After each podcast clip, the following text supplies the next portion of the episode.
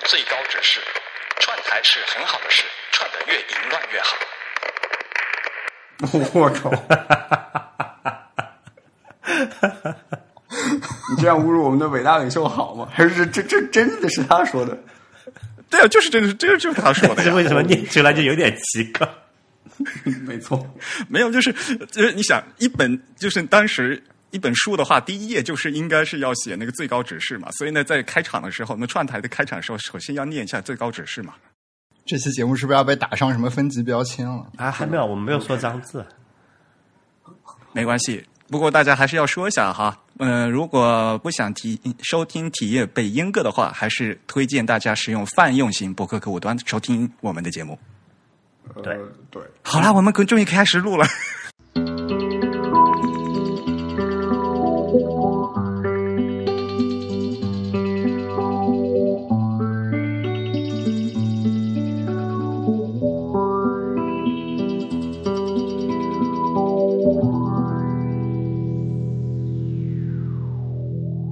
大家好，今天是二零一六年五月十七日，自弹自唱的第二十一期。同时也是内核恐慌的第三十九期， 我好吐啊！ 自弹自唱是全球首家用华语制作的字体排印主题播客节目，我是主播文川西坂东营居 Eric。我是主播黄浦江边清蒸鱼钱蒸鱼，内核恐慌是 IPN Podcast 网络旗下的 IT 技术主题娱乐节目，我们号称 Hardcore，但是并没有干货，想听人听，不想听就别听。我是吴涛，我是 Real。哎呀，惨了，我们在气势上已经输了。他们的开头好好华丽啊！对呀、他们 他们还有开头配乐呢。不是不是，他们他们有那个，他们有那个那个，他们有自己的封号，你知道吗？哦，对对对，那你们也可以来起一个呀！哎 呦，怎么办呢而？且我们两个文封号还是对仗加押韵 的，对呀、这个这个气势已经输了，怎么办？没错没错，咱们俩赶紧想一个。我是莱茵河畔，呃，法兰克福。你你看他们俩一个溪一个江，咱俩肯定要一个河一个海了，或者一呃，个河一个什么湖。大西洋岸，什么太平洋 边，对，算了算了，咱还是不要去存那个能了。咱们俩是咱们俩还是 keep humble 吧。 对对对，今天是一期挺特别的节目哈，是我们这个自弹自唱和内核恐慌第一次合作， 估计我们要做一系列吧，所以我们今天的那个这个这个系列特别系列，我们给它起了个单独的名字，叫做 “Kerning Panic”。对你没有听错，Kerning Panic，而且中文名字叫自弹自 串，不是自弹自唱，是自弹自串。对，因为首先我们是呃，首先我们是串联了一下，然后这个呃这个呃自串也是 string 的一个翻译。呃，其实 kerning panic 我已经想到了一种症状，就是你在街上看到这个一个一个用用西文排拉丁字母排出来的招牌，然后它的 kerning 非常的屎，奇怪是你就吧？会产生对，你就会产生这个 kerning panic 这种心理。欢迎你来到中国任何一个大城市的商场，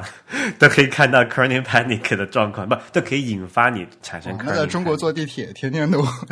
所以我对啊每对啊天都是恐慌的状态，是吗？惶惶不可终日。我我并没有， 我觉得还好。这是 Type is Beautiful 和 IPN 之间的合作，从更深的这个主办方的角度来说，好啦，好吧？那不是三比一嘛？ TIB 虽然和 IPN 是有台合作关系，但是吴涛还是我们的，啊，不是你们的。嗯，好吧，吴涛，你怎么还在这里？这个这个很重要吗？这当然重要了。上次我跟那个呃博物志串台的时候，婉莹就特别强调这点：到底吴涛是你们的还是我们的问题？但是归根到底，肯定还是我们的呀。吴涛是我们 TIB 的 CTO 啊。归根结底还是你们的。 那那 Holy shit 所以，所以为什么那个吴涛没有出现在 Type Chat 里面？因为怎么说呢，就是这个 CTO 实际上是一个呃玩笑的头衔吧。因为我在 TIB，我我最开始接触到 Type is Beautiful 的时候，呃，Type is Beautiful 基本上是基本上是一个两个人运作的 blog，然后当时呃也是现在我们伟大的站长 Rex，嗯、在找一个在找一个程序员，就是用到那种呃，我有一个伟大的构想，现在就缺一个程序员的那种感觉。 然后我自自自告奋勇的 自告奋勇的寄了简历给他，正儿八经的寄了简历哦，寄了简历给他，然后他审了一下说，嗯，不错。你来做我们的城市，你来做我们的技术支持吧。然后我就呃帮 Types Beautiful 改了一部分东西，主要是呃布局啊，然后一些新功能啊之类的。呃，其实一直到我相信一直到现在，我在网站上的那个 title 都是技术支持，所以呃，我完全就是一个有能呃打杂的那种感觉，并不是一个 CTO。然 后呃呃，我也只是在 Types Beautiful 上写过一些，主要是翻译的一些作品，就是比如说那个呃，好吧，有也有自己原创的，但是主要还是翻译，翻译过那个 DIN 字体的原体的发明过程什么的，所以本质上我不是一个内容输出的这么一个角色，所以参加 Type Chat 其实是有点。肯定会进入那种无话可说的状态，因为很多东西我只是可能对技术上有所了解，但是不管是审美还是什么历史渊源上，就完全没有概念，所以我我我参加 Type Chat 肯定会冷场的，我觉得 别。谦虚啊呀、没事没事，但但当然，我要表个态，我的确是 Type is beautiful 的人，也、 关键时刻还是站队了哈。那是这个现在是一个战其队的实时代。呃呃，吴刀在《Type is Beautiful》里面的好多文章，其实我也很受启发的，因为在德国嘛，德国的印刷的排印的历史也是非常悠久的嘛。像我那时候读那个什么关于长 S 啊那些文章啊，对吧，还有什么关于字体定的那些文章，都是非常受启嗯发的。而且，呃，咱们俩还翻译过很多东西吧，对吧？那个金呃信喜堂的那个活字字体讲座，当时就是咱们俩分工翻译的嘛，对你翻译的汉字那这也是一一个部分吧。对，这也是一个漫长的过程。就以我这个日语的水平，我我日语只是哑巴日语用的，我有些假名我到现在都是不会念的，但是我认的。 用这种日语的水平翻译了两篇文章，我自己都觉得非常神奇。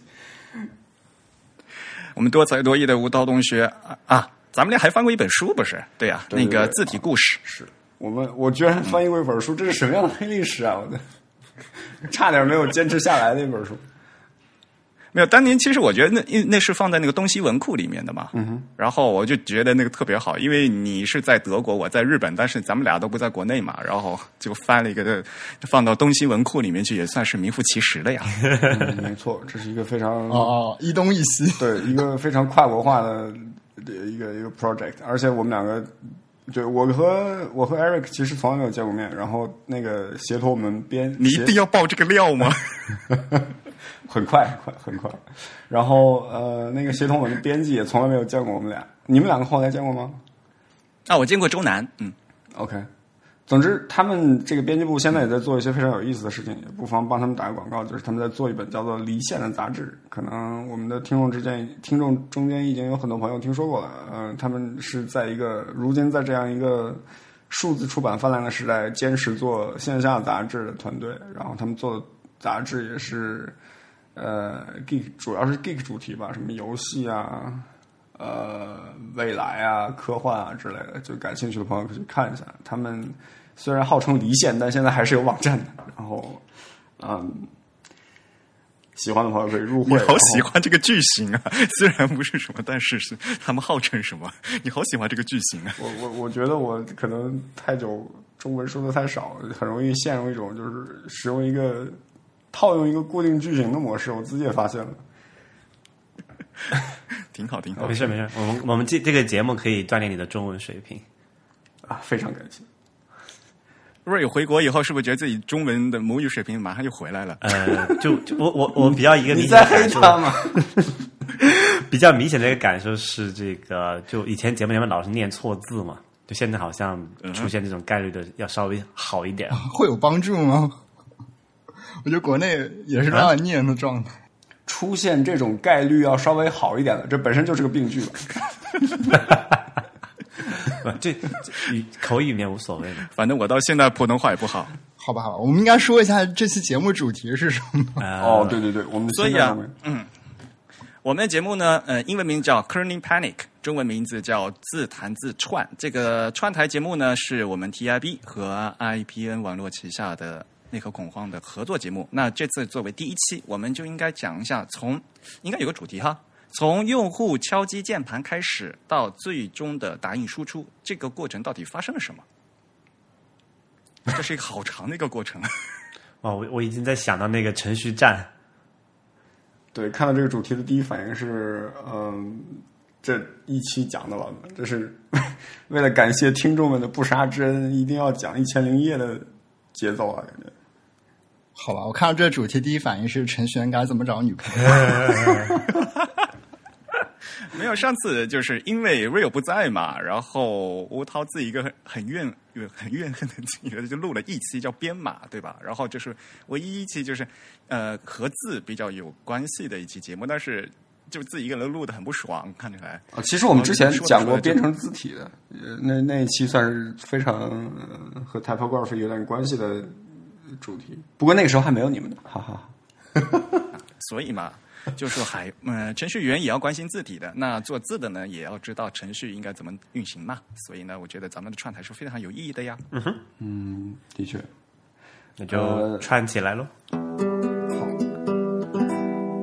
基本上今天咱们第一次串嘛，那咱们就从头到尾先简略的都把从头一个过程先说完，然后呢，该留挖下的无数大该挖坑的是吧坑就挖， 对以后慢慢填呗， 好吧，免得以后没有主题。解决了 B 的 B 节目最大的 问题，我们现在是选题过剩的，怎么办？我 们是审啊题患不寡患啊，不患寡患不均嘛。啊，你们把那所以串台个很很好和玩技术有关的主题给我们匀一半儿好了。那努你们的努力多说 一点呀。呃，或者可以这样，把 real 给你们，然后把争议给我们，我们两个，我们两个可以。 怎么一回 事？ 你为什么都会这学样？习物物交换是吧？换搭档俱乐部有吗？人人交换， 贵圈真乱。对，partner exchange 听起来毫无违和感。更乱了。好了，我们这个少一点下三路吧，先先， 好像是我一直在下三路。Anyway，我们来来一点，先来一点底层的东西。因为大家一开始就打开电脑是打字嘛，这个字打到电脑里面去，其实是什么样的过程，对吧？呃，对，就我们可以从，我觉得可以先讲一下历史渊源，就是世界上为什么有这么多种键盘布局？为什么就可能在中国待久了，你会觉得你你会有一种呃想象，就是可能全世界的键盘长长得都这个样子，但实际上不是这样的。嗯，尤其是在日本的朋友们可能会觉得，我靠，日文键盘实在是太复杂了。我第一次见到日文键盘，真的有点被震惊了。就是你能讲一下，就是日文键盘上有一个键叫做转换非转换是干嘛的吗？对 我，我到现在也不懂，我 因为我一般都不去用那个键。那那个，而且是那个 Windows 的标准是那样的，然后 Mac 是不用的。哦，Mac 上没有转换非转换这个键。对，呃，而且就是因为他们日文的键盘，它除它还有那个假名输入的键位，所以它一个键帽上面会有时候有时候会多达四五个字，它一个键帽上要印四五个字，所以那个键日文的键面特别特别花。然后键位又不一样，所以，呃，还好在日本买 Mac 的话，它是有选择。然后我在日本买呢，我都会选择选择那个美国的键盘， US layout，要不然的话我都疯掉了。对，呃，因为我之前在德国也也有提到，我们之前在那个内核恐慌也提到过这一期嘛，就在德国的时候，那个德国的键盘也是挺奇怪的，不是那种标准的美国键位，就国内用那种哈。然后当时我也是在德国待的时候，为了买那个美国键位的，还专门需要订，就是要要特殊订一个单，然后等它送过来。然后在日本的话，因为现在海淘也比较方便嘛，很多人也去日本买这个电脑啊、笔记本啊之类的，好像也有经常我看到有人买到一个这种日文键盘的笔记本回来，然后有用起来挺不方便的。对的，嗯，其实我们所以刚才那个谈到的这三种布局，就是世界上最主流的三种布局了。一种是国内的所谓呃，就其实就国内这个键盘布局是以北美为主的，呃，一个布局叫做 ANSI ANSI 布局。然后它最大的特点其实就是那个 return 键是一个扁平的长条，呃，就它只是比别的键宽一点。然后在德国 Rio 提到这种键盘是所谓 ISO 键盘，就是国际标准化组织呃规定的键盘。它比如说不一定只有德语用，呃，法语包括英国其实也在用这种 ISO 制式的键盘。它好像要比 NSI 多出一个键来，然后它最大的特征是那个回车键是一个倒 L 型，然后日本的日本的这个标准当然就叫做啊应该是 JIS 标准吧，就是 Japanese Industrial Standard 标准，然后它也是一个好像也是一个倒 L 的键盘，但是它的键还要比 ISO 多出来一个，如果没有记错的话，还要多，对对。对还要多。所以在日本的话，其就是普通的日本人他们是用什么？用那个日文键盘吗？应该呃，就是呃，键位是差不多的。呃，日文键盘和美国键盘，他们呃，就是也是用这个 QWERTY 嘛，嗯嗯哼，嗯，就是在就英文字符的键位是和美国键位是一样的。然后呢，就是什么后面那些括弧啊，那些那个位那位置的安排是不一样的。然后绝大多数的日本人现在都使用他们罗马字拼音进行输入，虽然日本键位也也支持，就是他们直接的那个叫假名输入法，就是摁一个键就可以输入一个假名，有这样的输入法。嗯，哎，但是我见我见过的就是活人，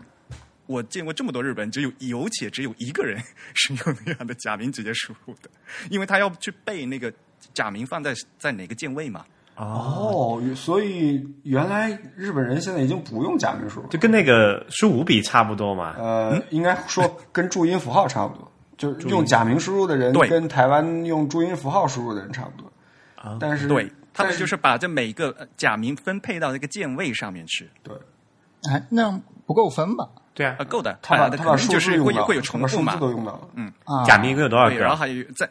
五十50音图嘛嗯五十音图有五十个，但呃嗯不止实际50上常用的不到五十个 啊，，这四十多个嘛，那也不够啊！你对。你然后它还有平假名，还有片假名，它还就那所以他们还那有什么浊音 shift 什么键的啊呢之类的组合，对，没错，是的，对你键普通键盘上，你加上英文二十六个，加十个数字，也才三十六，再加一堆符号，不到五十啊。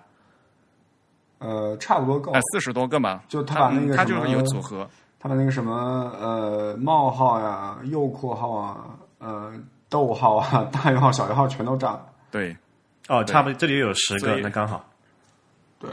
所以特别嗯，花。大家如果去看那个日文的 JIS 键盘标准的话，就它那个键帽上面特别花，写满了字儿。然后我记得好像有些还是写在侧面的，就是那个如果键是比较那种高的，不是那种现在所谓巧克力键盘真的吗？啊，那是 HHKB 吧没？有， 那个是法法语键盘嘛，法文键盘就是嗯，就法文键盘呢，他们数字数字的话，默认的话他们是打输入符出号带对声调的符号，然后要按 Shift 键才能打出数字嘛，然后有的时候还要必须按左 Alt 还是什么右边的才能 Alt 出的啊，对对，右就边不一叫样，按 out 法文键盘。呃，右边叫 out graphic，就是你要打出一些图像符号的时候要按。 所以才会扭曲的出现那种二十进制的技术原则嘛。不要再黑法语的数字了。 好吧。那那所以，其实，在日本工作的程序员，他们用这个日本键盘输入的话，会有就是比如说编程哈，会有障碍吗？会，因为就像我到现在为止，有时候还会找不到键位，而且呢，像在美，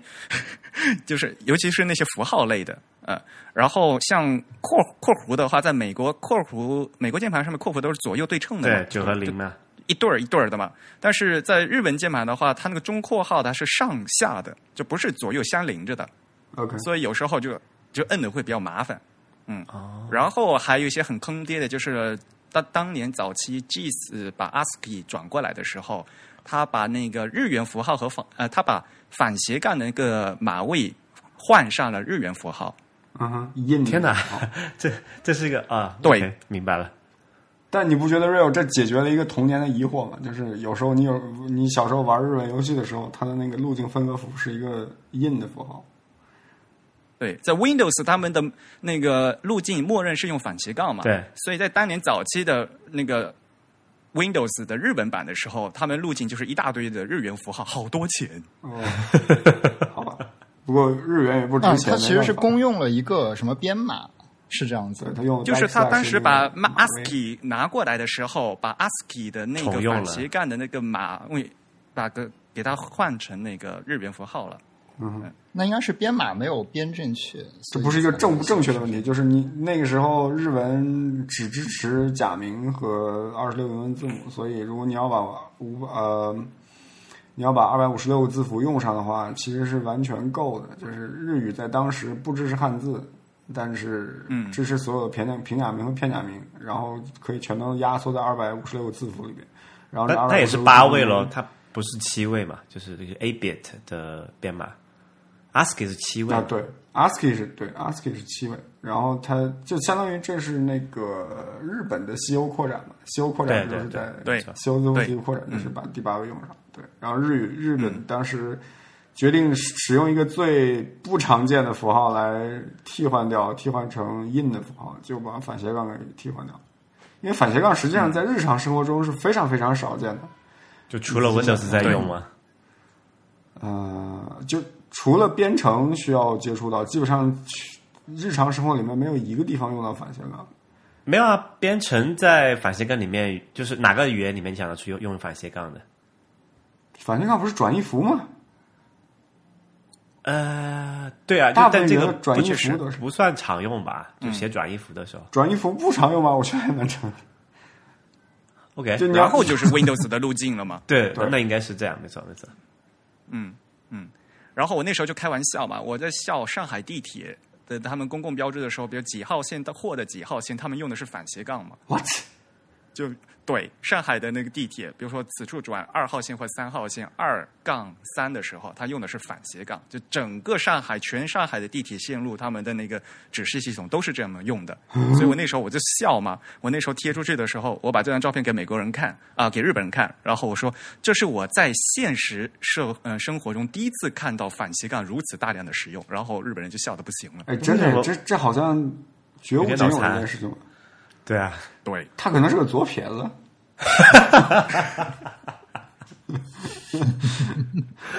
但 太奇怪是了，但中国的左撇子好像小时候会很惨，会被逼着用右手写字的。会被作为另类啊嘛，我就是这样强行纠 正。哦，钱正宇你是左撇子呀、呃呃，我应该是，但是我很小就被很多的调整过了， OK，所以你现在是所以我也搞不清所以楚你现在是究竟是左右都行呢，还是纯左？你现在是双巧手是吧？就是，诶，没有，就右边稍微顺一点，左边还是能干很多比较需要力量的事情。 哦，你居然能训练成右手比左手灵活，这个实在是，天哪，这不是压抑人性吗？这不是被，好吧？还刚才说的呃，说到左右的键位的问题，好像韩文，嗯，韩语他们在键在分配键位的时候，他们就是左右搭配的，他们把他们把辅音全部分配在左手，然后元音全部分配在右手，所以在他们在打韩文音节的时候，他就辅音元音互相搭配，肯定是左右这样搭配的。那不效率很高啊，这样 左右左对左右左应该差不多。对，对，嗯，所以其实这个键位映射的时候，是分配啊还是很需要一些技术的，要不然的话，到时候打字就很很很痛苦。哎，中文那个五笔分配的时候有什么讲究吗？好像也忘了。没有，中文五笔就是从那个、那些字根从 Q W R T Y 这么分下来的，就没有什么讲究左右分布的这种问题。没有，他就直接，好像还是有有一些的你，确定吗？我记得好像是中间区域是比较常用的一些偏旁之类的。就是还是离嗯离那个 home row 最近的是最最高频的嘛。嗯对对对，然后还有一个通配符是 Z 是吧？对对对对 z 什么都没有嘛，那个是嗯嗯有个通配符嘛。没错，行，咱们是不是要整理一下呀？就是说从键盘，然后键位，然后这个键位的映射这三个不同的东西，大家都应该再先整理清楚才对。 OK，呃，首先键位先先说布局吧，就是呃，键盘、我们接触的键盘有实体布局，就是所谓实体布局，就是你看到的这个键上面印着什么样的字母，以及这个键每个键的位置和形状是什么样的，这个基本上是呃各个国家民族文化传统的一部分，就是当他们西方国家出现打字机的时候，每个国家的这个打字机的键位都是不一样的。然后这个传统基本上就延续到了电脑时代。当然，有些国家因此就被坑了，比如说，我记得好像是波兰的键盘分为两种，一种是呃，对，一种是北美传过来的 IBM 兼容机时代的键盘，另一种是他们自己的那个波兰语键盘。然后波兰语键盘就非常非常的坑爹，所有的程序员都选择了使用呃美这个英语布局的键盘。呃，然后除了实体布局之外，还有所谓的功能布局 （functional layout）。然后这个这一层布局是大部分时候对于大部分人，对于这个世界上百分之九九十九的人来说，如果你不是程序员，然后你也对英语键盘没有特别的偏爱的话，基本上呃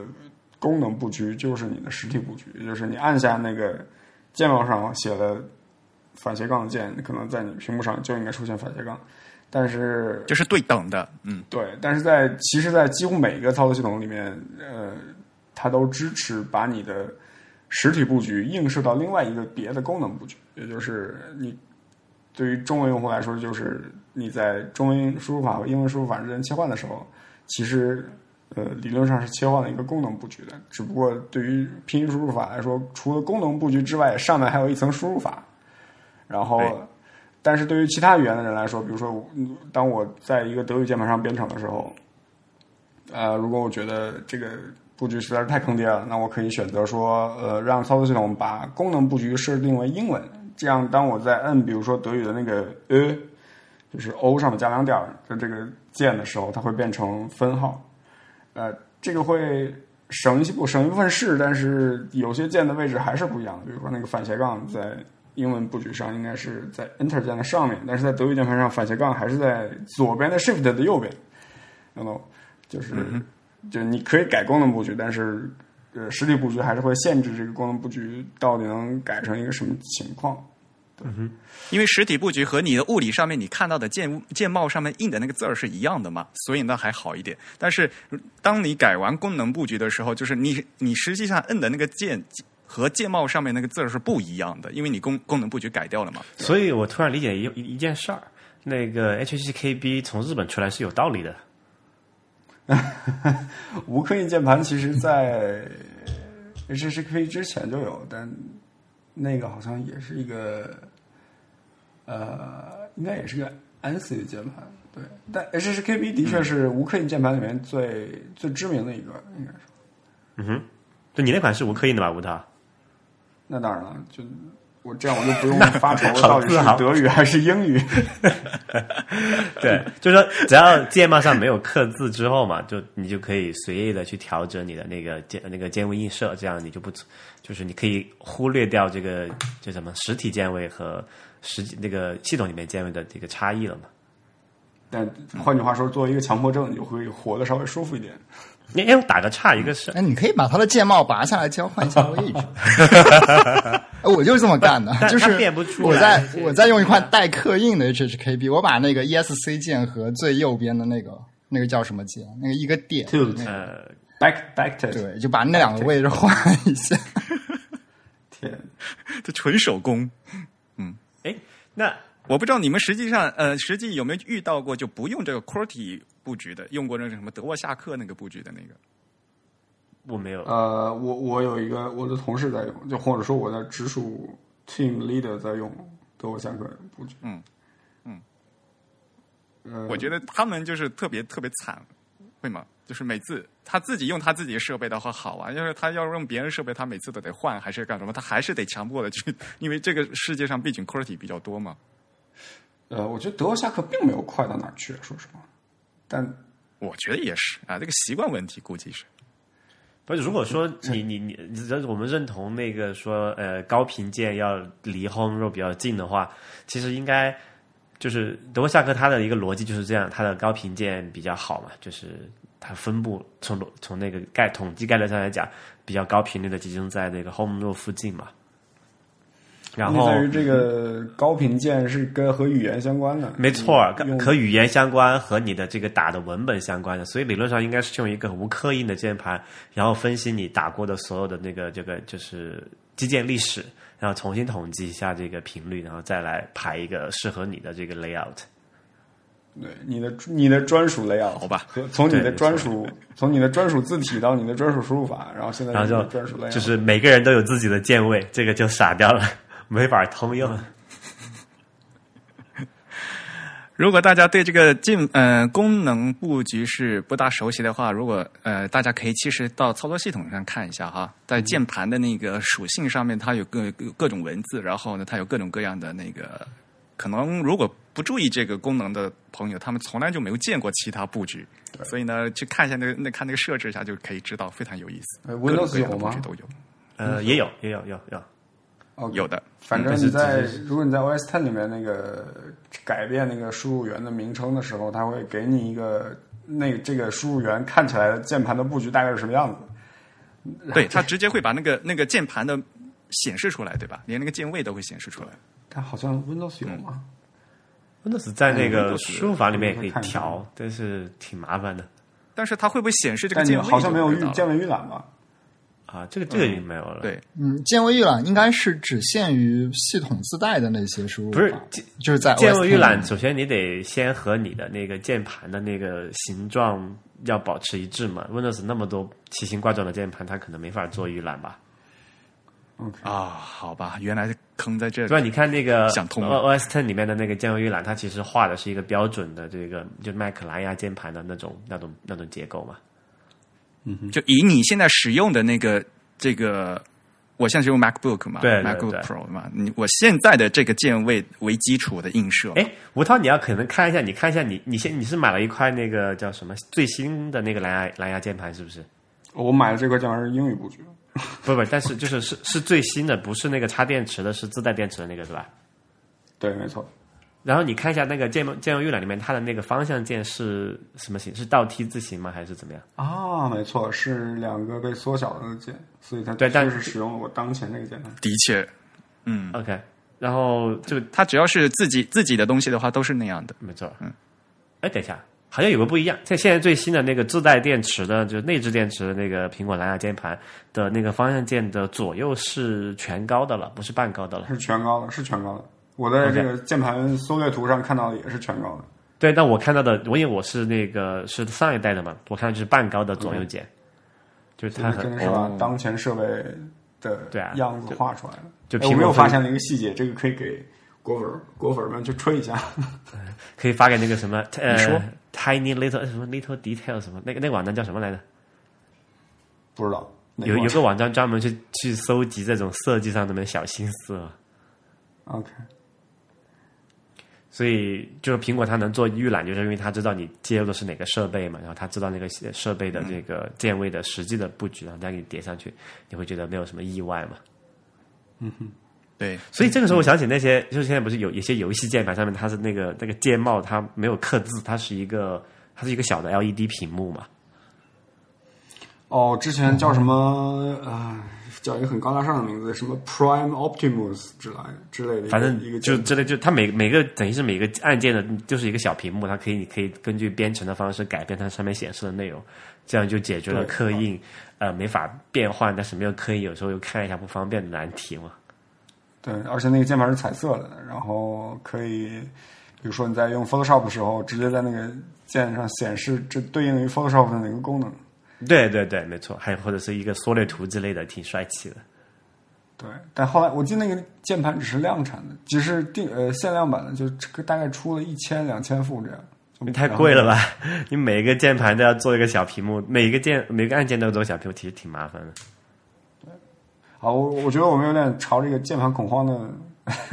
没有，但这个是 这个是一个呃文字输入的基础哈。刚才说了一些，我们都是讲的实体的键盘怎么样。那你们有想过，在那个现在触屏上那个软键盘是不是就没有这个问题了？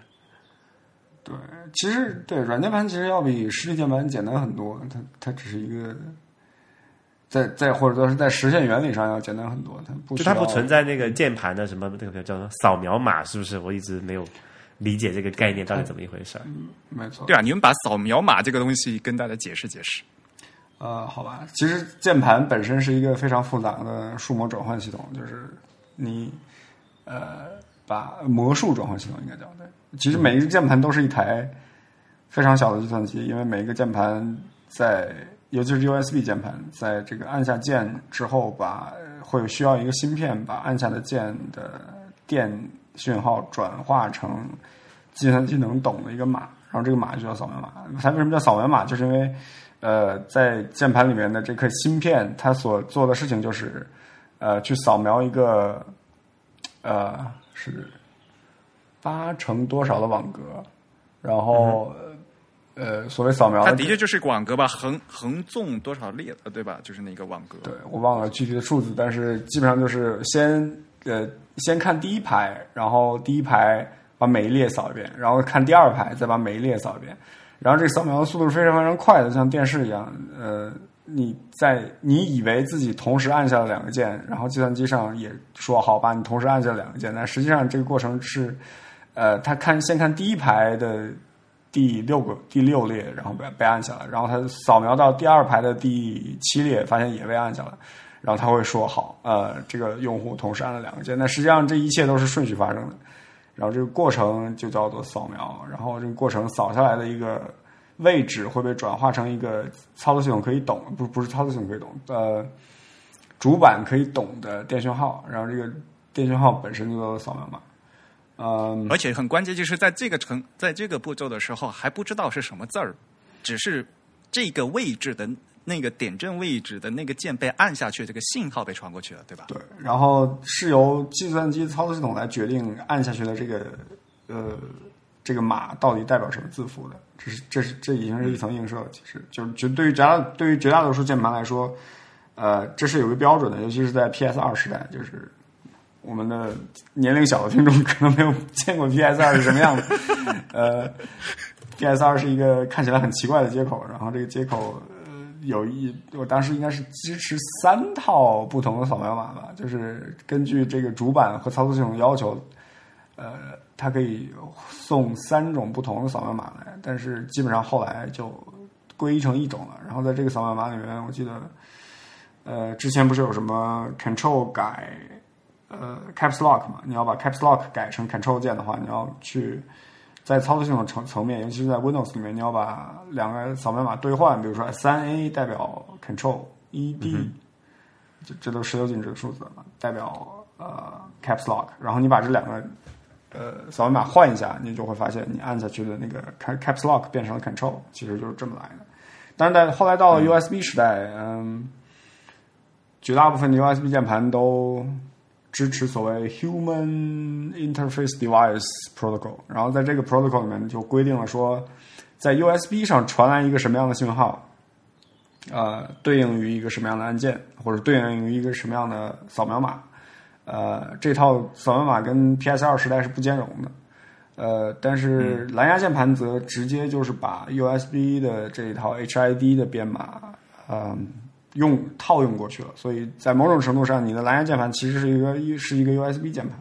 就是在解码这一块是完全按照一个 USB 的 Human Interface Device 来解码的。对，大概就是扫描码的概念。所以它的那个，嗯所以它的码位最最后就是传到主板以后，然后再根据刚才说的那个键盘，呃，就是那个 mapping，然后再来让操作系统知道它打下去是什么字儿。对，其实操作系统决定说你按了这个键，带对应了一个什么样的字符。对，由操作系统来定。对对。好了，我们终于可以把这个信息传到操作系统。那操作系统接下来做什么事情？呃，操作系统接下来要做的一件事情，实际上是跟键盘扫描码没有太多的关联，我应该这么说吧。就呃，我我们刚才介绍了说，从键盘传一个字符到操作系统，然后现在操作系统其实面临一个问题，就是操作系统要把这个字符显示出来，呃，或者说要把它存在内存里面。那这又应这又涉及到了另外一套编码的问题，就是你以一个什么样的规则来告诉一块儿呃内存里面的区域或者是一个硬盘上的一个呃小区域，说我要把这个 A 存下来。呃，这个时候其实是涉及到了文字编码，但是文字编码跟键盘扫描码其实是完全不相干的。对，键盘扫描码就专门嗯就是为了键盘嘛，对吧？对，键盘扫码是为了是为了计算机知道用户按下了什么字符，但是接下来讨论这个文件编码，则是要让计算机呃决定在存储某一个字符的时候，呃，应该把它存成什么样的形式，或者说用用哪个数字来代表这个，用用哪个数字来代表这一个字符。然后在早期也是有很多种字符存在，比如说，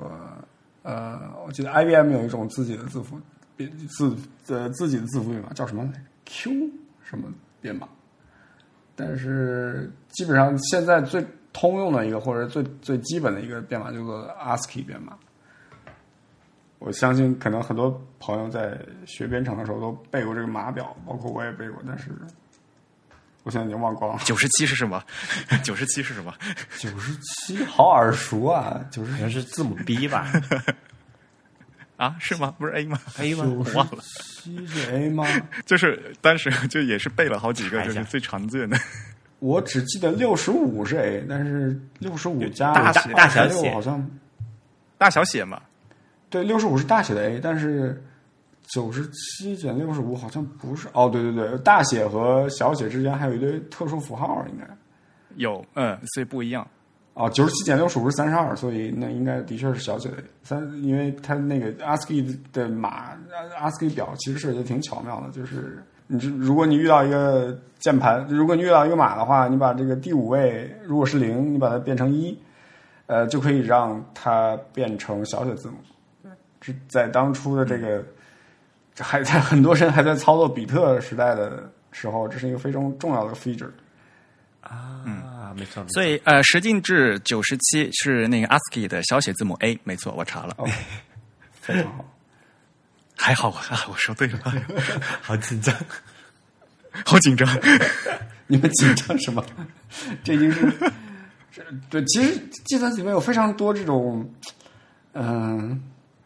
背下来很屌，但是好像平时没有什么用处的知识。对，其实没有什么卵用。对，有一本书还是有点用。的。你你看那个，呃，你现在做很多这种网络协议的解解析的时候嘛，你看到那个、那用那个十六进制 hex 的方式表达的那个、啊那个数据包的时乱码候，的时对候吧？你看到嗯啊九十七。马上要出那个，你就知道后面是那个可能是一个 printable characters，就是有东西要显出来了。九十七是十进制，你你要你要先把嗯10进制的十六进制对背下来才行。对啊，对啊，对啊，对啊，就是你把十六进制是六幺，好了，我我们不要这么 hard call 了吧？嗯，好但 ASCII 当然也知道肉眼有解有析乱码。有嗯一个这个八位和七位的问题，就是我们一个 byte 是二百五十六个呃可能性嘛，就八位的 bit- 八个位的 bit，但 ASCII 只用了其中的七个位，对、啊，顶它那个高位其实还有点讲究的。对，就因为还多出来这一位，我这一位最开始是为了扩展准备的吧？对，嗯，就然有后很多拉丁文字都可以通过这一位的方法来把他们的一些字呃就是字字母表的大部分表达出来嘛，比如德文就是这样的方式来实现的，对吧？对，有一个，其实西欧所有语言都可以用这种方式来实现，就就只要它不有一个字符集叫做拉丁一扩展，对，嗯，基本只要上不超过所有西欧语言都它有所以它的原理就是 就是呃那一位是空着的吧？如果那一位空着的，就是普通就呃落回到就是普通的 ASCII 这个原最原来的一个码表嘛，对吧？嗯、然后那位空空上去以后。然后就可以扩展成其他各种，那当年是各个国家还不一样嘛，所以各种各样。嗯、刚才也说了嘛，所以日本的话，它就是把这个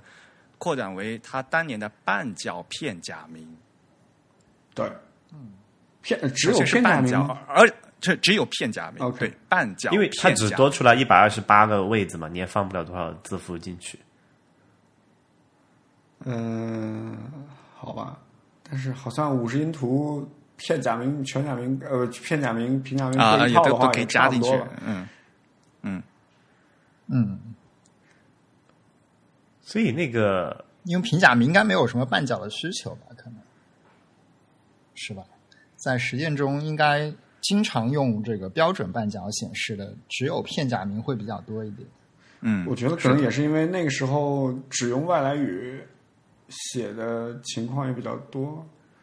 不就是当年就呃跟比排如版方式就像应该像写电报的时候吧，写电报的时候，日本传统的电报就全是都用片假名的，然后而且比如说它有浊音点嘛，咔加个浊音点就变成嘎嘛，嗯，那浊音点呢，它就是浊音点是另外一个另外一个字符，所以它是嗯两个字就变成、 OK，所所以这里有一个问题啊，就是像日日文这种情况比较比较特殊吧，就是它同样一个意思，它可以用几套不同的方式来表达，对吧？嗯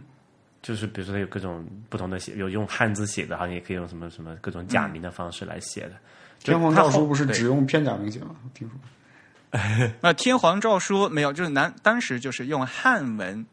汉字呃，就日本汉字加片假名这样写， OK，嗯嗯所以最开始那个就是电脑或者说打字机传入日本的时候，因为因为汉字那些毕竟表达起来没有那么方便嘛，他们就说是不是选择更加呃容易表达的这种假名的方式来写啊？因为假名是那表音文字嘛，对啊所以在最早就是有电报的时候啊，还之类的，至少要先把这个声音传过去嘛，就内容要传过去嘛。嗯嗯那正确的表记法呢，那是其次的问题嘛。所以呢，就是他们就先先把假名给放上去。 ，OK。那那有一个问题是这样，就是说，如果说假设日文所有的日日本汉字都可以用假名的方式来写，那还有什么必要再接着写那些更复杂的方式呢？嗯，啊，这个好像用拼音写中文啊、有歧对，义就是吧？很难读，啊、就很难读，有时候会有歧义。 o 对 k OK，明白明白。这，但是问题主要是 real 这个问题是汉字一开始就是一个外来语啊，对于日本人来说，他就在没有假名的时代，就或者假名这个词怎么来呢？就是因为日本人用汉字来代表他们固有语言的读音嘛。那所以反过来，你可以说，如果当初没有中国的话，那日本也可能今天是在用拉丁字母来表现其固有语言的读音，或或者像韩语对那样日本来说不是必须的。明白明白，啊、对，嗯，但韩那语哪嗯走的是另外一条路，韩语是它自己深发造明了一套啊套，对，是民正音来来来去表表达其固有语言的读音，但问题韩语和日语最大的问题就是他们有太多中文介词了，然后这个中文介词有可能是没有固有读音的，就没有训读的，你。你嗯但你全靠音读的话，就有可能产生没有汉字就一定会产生歧义的问题。 OK，对。啊，跟这个借是呃借东西的借哈，不是那个 proposition 那个借词那个借词啊。嗯哼，嗯，是假借的借，嗯，而且呢，就日文的它的那个元音太简单了啊，u v o 只有五个元音，所以呢，它的音系越简单，它的同音词就越多，就比所以在日文里面，他还要们严他重吗还多，所以他们没有办法废除汉字， ？OK，因为同音字实在是太多了。韩文呢还稍微好一点点，所以呢，现在就是朝鲜和韩国他们就尽量是不写汉字。嗯，虽然他们那个词儿都是汉字词，但是他们可以尽量不写汉字。只有在会发发生歧义的时候，还有写人名地名的时候，嗯他们会把那个原来的那个汉字写出来。对，嗯这就是为什么很多韩国人的人名一开始没出名之前和出名之后是不一样的，就是因为出名之后韩国人会站出来说：“哦，这个这个人的名字其实汉字写作什么什么。”就在显得很有文化， 是吧？还考了一下日剧，日语好像也有这样的问题，就是有些人的名字没有汉字，只有假名。以前有个什么呃对，泽尻惠里香，对我记得这么一个人啊， 对泽尻惠里香，对。 e 有 d 这 个呃，对，首先他的姓比较有意思，但是他他他的姓其实是汉字，就是日语里面就写了“泽尻”两个字。然后惠里香是他刚出名的时候中国人给他翻的，后来他专门进入中文市场了，他的那个经纪人才出来证明说，哦，这个人的这个日本人的呃汉字应该是个“泽尻英龙华 ”，you know。殷文华是他专门为中国市场起的一个汉字名，对他之前的这个名只有假名，就就只有音没有字嘛，所以要用什么字嘛。对 OK，啊，这个我们越扯越远了，赶快收回来。好好好我们刚才说的是编码的同问题啊没错，同学们。所以呢，ASCII 有一个码，呃，这上面有一个位，它是可以扩展的。嗯说到这边了， 呃对，real 继续吧，好像是你、呃，讲 到哪里了？对，编编码问题，刚才我们讲那个 ASCII，然后和它的扩展拉丁一嘛，就解决了一些呃拉居拉丁语系的国家的常见的编码问题。但是遇到像不管是中日韩，还有一些可能其他的就大字大字符集的这种语言的时候，就搞不定了嘛。所以在那个 Unicode，、就上次你单独单口的时候讲过那个事情啊。虽然之前就各个国家和地区还是有自己不同的标准的，比如说啊、呃中国所谓的这个 GB 国标系，对吧？还有日本那个 JS 多少号我忘了啊、还有好像韩语有个什么 Core 的什么 KOR 什么什么标准的 KS 啊 KS 是吧 KS OK，就是就这这一套都是解决的同样一个问题，就是说把呃，把一个国家的一些他们就比较标准的一套字符集映射成为一个数字，然后再把这个数字通过某一种方式，因为这个数字是抽象的一个数字嘛，就是一二三四五六，然后再把这个数字编码成计算机能够识别的一个啊、呃 bit pattern，对吧？二进制的一个一个一个表达。 OK，呃，所以这也是一个编码的过程过程嘛，没错对吧？所以还是从而且就是当年，嗯，当年就是各个国家不一样嘛，所以就编的那编的号都不一样嘛。对啊，就当我们现在其实现在在 Windows 上还是有这个问题，对吧？现在大家经常说，哎，那个你用 Mac 的话，Windows 上面的人传给你一个什么文本文件，打开，哎，怎么全是乱码？就是或者因是为 Zip，就是你用 Mac 内置的那个 Zip 来解压一些呃那个 Windows 上面压出来的 Zip 的时候，你会发现解出来的都是乱码。对，这就是因为当时他们在原始的时候是可能是用的 GB 或者 GBK、GB 二三幺二，还有 GB 幺八零三零这几个国标的方法来编，还有就是像港台、诶台湾吧，台湾是 Big Five 嘛，香港当初用什么，我现在不记得了。像我记得那个时候，就是为了看一些繁体字的文本，好像要手动在网页上选取编码的时代。嗯哼，呃，香港和台湾用的那个编码还不一样。台湾是 Big 香港五嘛，台湾肯定是台湾肯定用 Big Five 嘛，香对吧港用什么大五码，还真的是大五码。嗯，看看啊，香港在那个然后我我只记得香港有个什么大五的 Hong Kong SCS E 嘛，就是他们自己扩展啊。哦啊，对，对好对像是对叫对嗯这个名字。没错， SCS 是一个字符集，但是编码应该还是用的 Big Five。啊，对，没错，就是他在嗯 Big Five 的基础上，然后就加了一些他们就是香港一些自己对，应该港澳台基本都还就是曾经都是用 Big Five，但是他们的字符集各自有一套，像其实像那个澳门也有自己的一个 MAC 叫哦 Macau 那个什么 OK Information System Character Set。就这个是相当混乱的一个状态嘛。然后因为大陆刚刚也有讲了自己那套国标的体系，哎，后来是有一个所谓的 Unicode CJK 统一的一个过程，统一的过程嘛，对就咱们 High Unification 对不对？嗯，这个像比如说在那个 GB，我们自己呃国内是用 GB 嘛，嗯，比比如呃，当年我们是分低低低水准和嗯，就常用的嗯第一级和第二级一嘛。级汉字，嗯一级一级汉字是二级汉字一级汉字是三千多个，一级汉字用音嗯对用音序排的，二级汉字用那个笔画嘛部首排的嘛，对，啊，所以肯定是从阿字开始排嘛。像阿姨的阿这个字在 GB 里面，呃呃呃，在 GB 里面就是很前面嘛，就是汉字汉字区位的最前面。对，在什么什么 B 零 A 一还是 A 二嘛，就是从那个区位开始排的。哎，所以但是呢，你说嗯，所以这个区就当年就还有区位区位码的输入法嘛，区位就你码直接在第记几那个区字第库几里面位的那个对字号，哇，这个对这个谁会去有记样这一个个呀输？入法区位码其实 我不知道，反正区位码其实跟四就跟什么四角号码输入法之类的有一拼的。就你你要是一个熟练的排字工人的话，那可能常用字的那个数码，在你脑子里面是可以建立起一一对应的标准。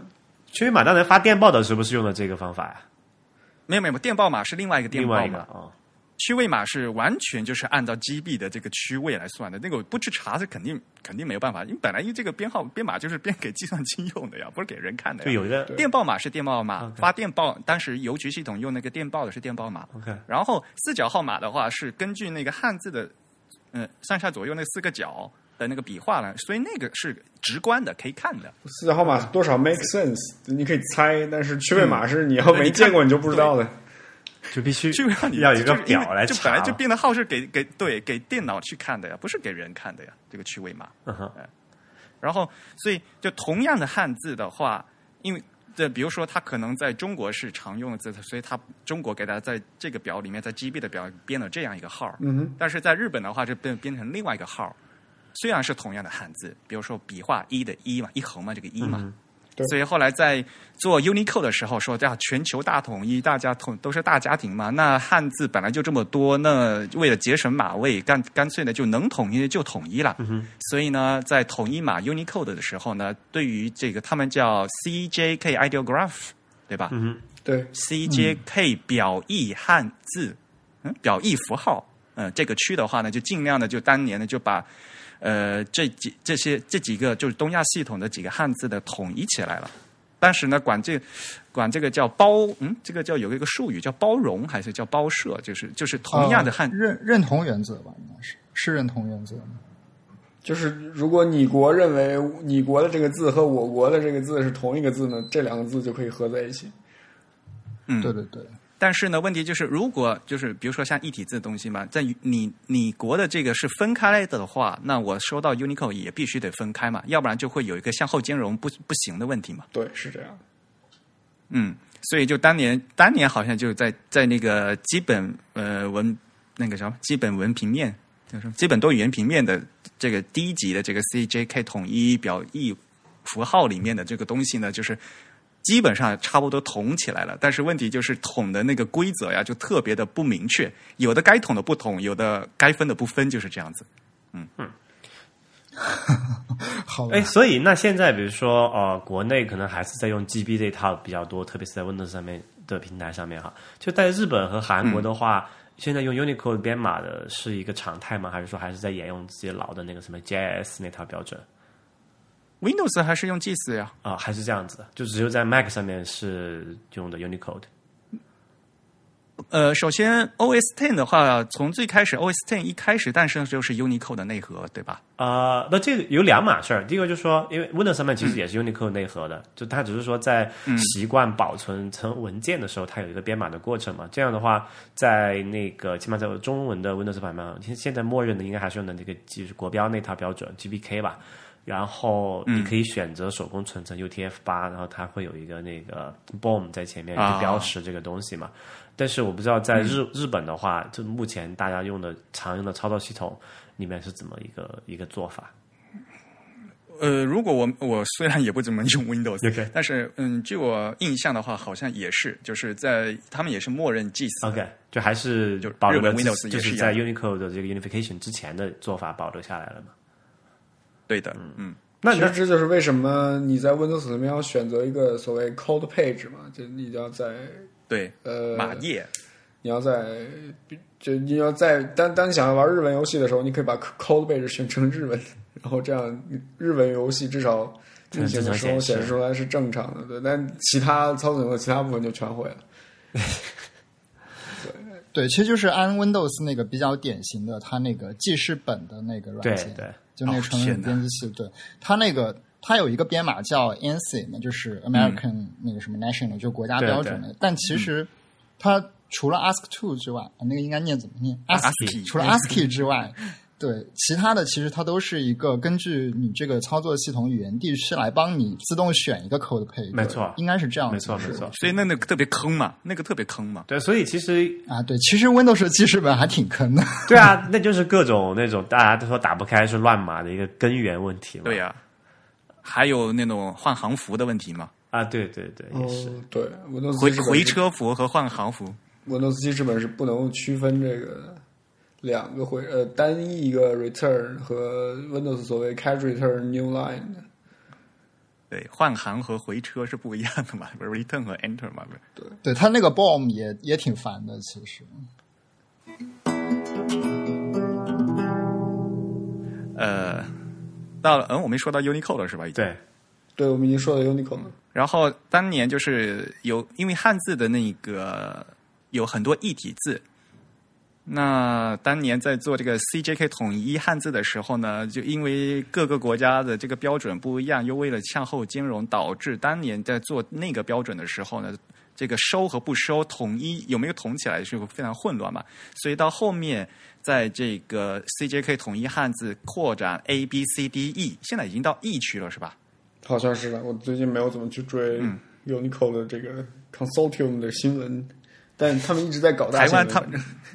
对台湾是翻译成什么甲乙丙丁戊嘛，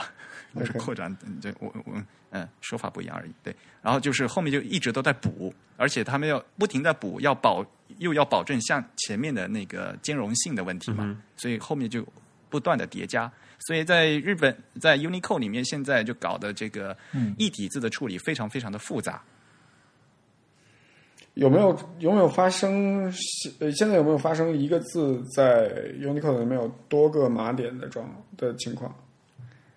嗯，首先说什么叫一个字，因为 同一个字 的不因同为义想体，比如说呃对，嗯，呃，像比如，就会会发生很多很很乱的事情啊，比如说像那个强调的强， OK，呃，就是右边是虽然的虽，右上面是个口嘛，嗯哼对吧？然后日本的一个这边三角标准的字形呢是是写成那个吧撇折点， ，OK，对，嗯哦，但是，嗯，这两个关系在中国是正体字和异体字的关系，然后我们不用撇折点，我们是写成口嘛，对，方的，嗯，但是日本呢，它是撇折点的那个字形，它是是常用汉字的标准字形。然后写成口 呢？日本有写，日本就完全没有写成口这种这种变体吗？还是写成口呢是他们的异体字，哎 OK？那那这个然的确后挺还麻好烦就是，嗯那怎么办呢？但是还好的是，那还好，因为在 Unicode 里面这两个字分别有码位，对，这其实就是两个、嗯两个马位。所以呢，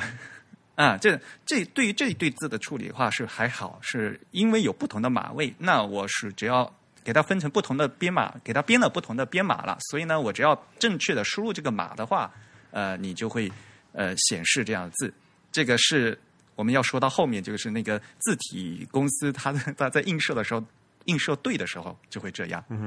OK，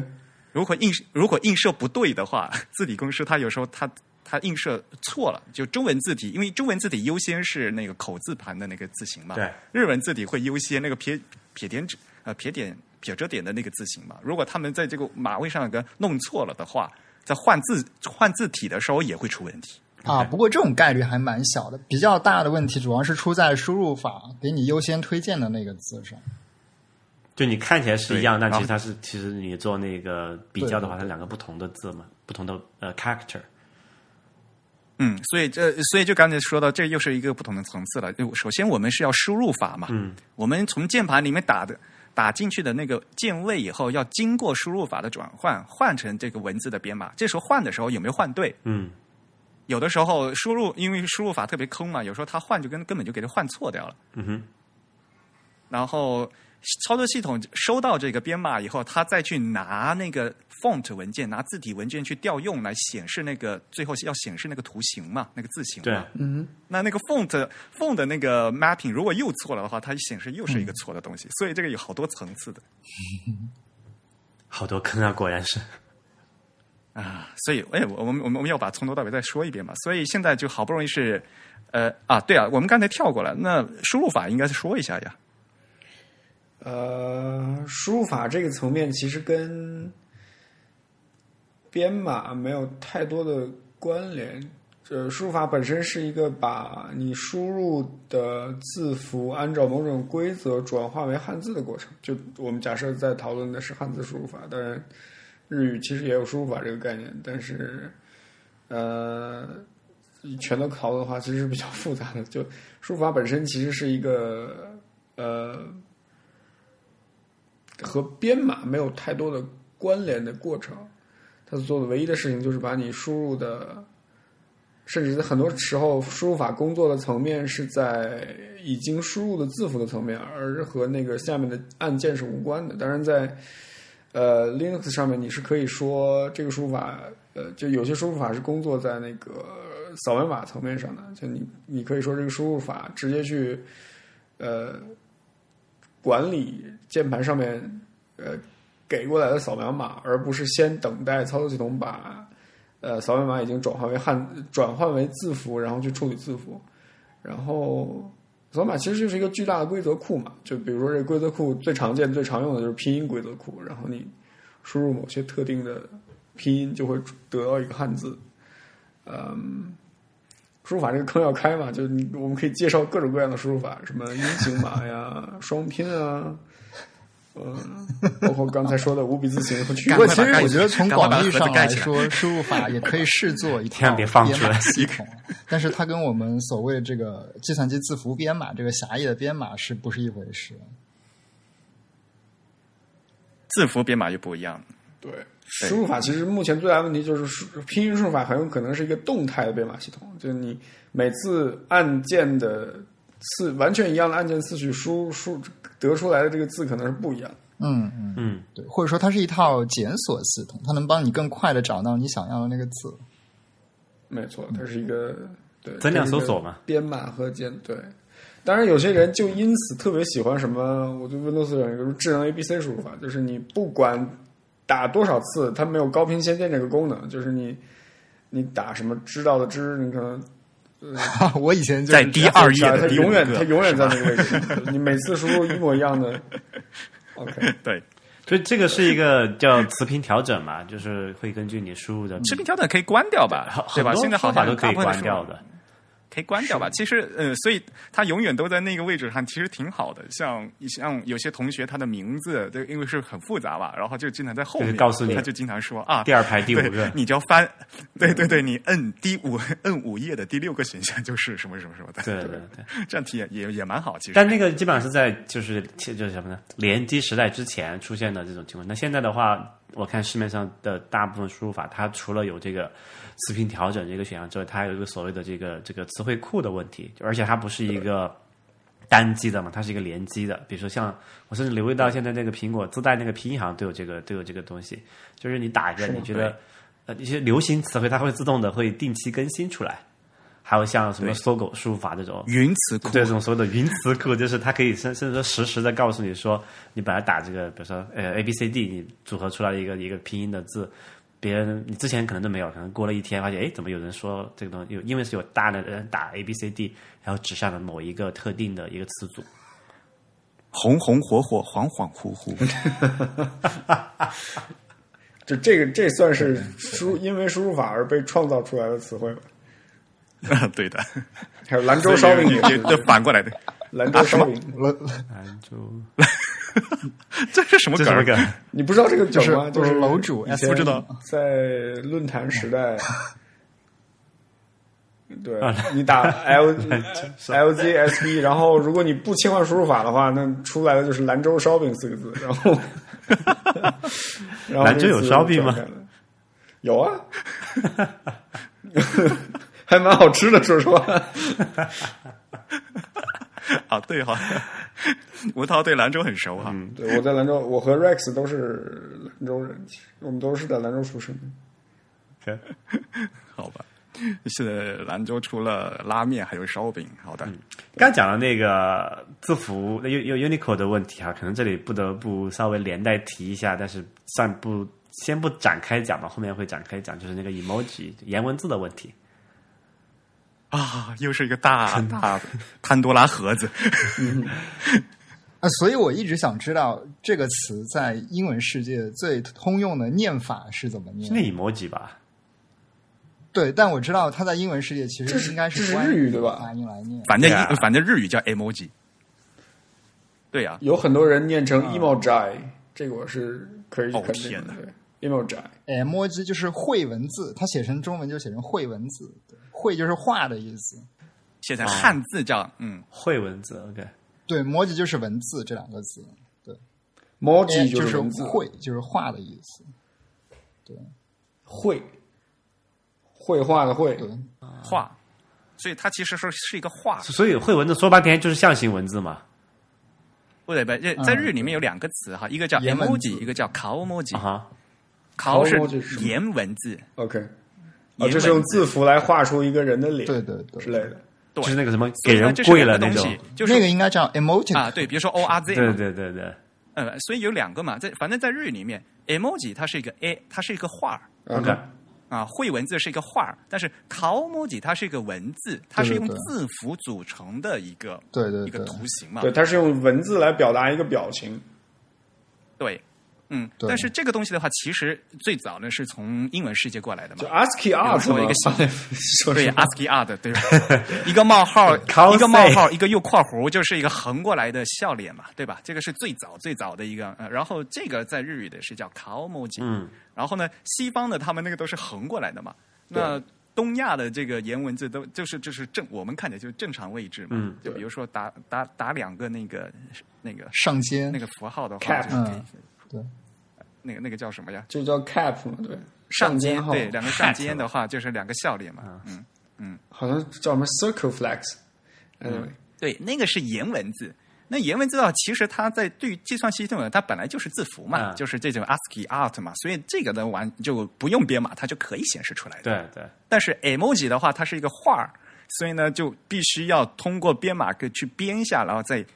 让电脑去调出这个东西出来。所以就就 emoji 就有两个问题啊，第一个就是它会在那个就码表里面空出一些特定的东西给这些这些图片嘛，这些小图片儿，什么救护车啊、火箭啊、西瓜、飞机之类的这种，它会留一个这个、这个一个一个点位，然后再说这个点位是什么意思，然后你再说对应的这个，是哎，emoji 是用字体来是实实现的吗？好像不是自己来实现的，是的呀，哦，是，是的，所以而且就而且这是一个像 Apple Color Emoji 那个字母呃这个字体哦它是彩色的字体。当年就是呃，这也是一个字体技术的一个很重要一点，就是因为大家默认的话，那个字体就是黑白的嘛。就是一个它混的是一个轮廓嘛就，outlines，传统上字嗯对字体是一对套轮传统廓上是结构的，对嗯，就是而且是黑白的，就不不几乎就不带这个颜色信息的啊嘛。哈对，但是呢，这这个 emoji 呃 color emo Apple color emoji 它就是第一款就是有带颜色信息的这个字体。哎，那它是点阵的还是向量的？啊嗯，是位图，但它要存很多。哦，对，对，或者实现上是位图，但是它在实现上是位图，但是它理论上是可以支持啊、你说支持彩色的是矢量，SVG 款。我没理解错的话，就是它这套字体，它只是存了一套位图的实现，但是它本身是可以使用彩色 SVG 的，而且好像微软类似的技术本身就一上来就直接是彩色的矢量图。啊，那可能是私有技术吧。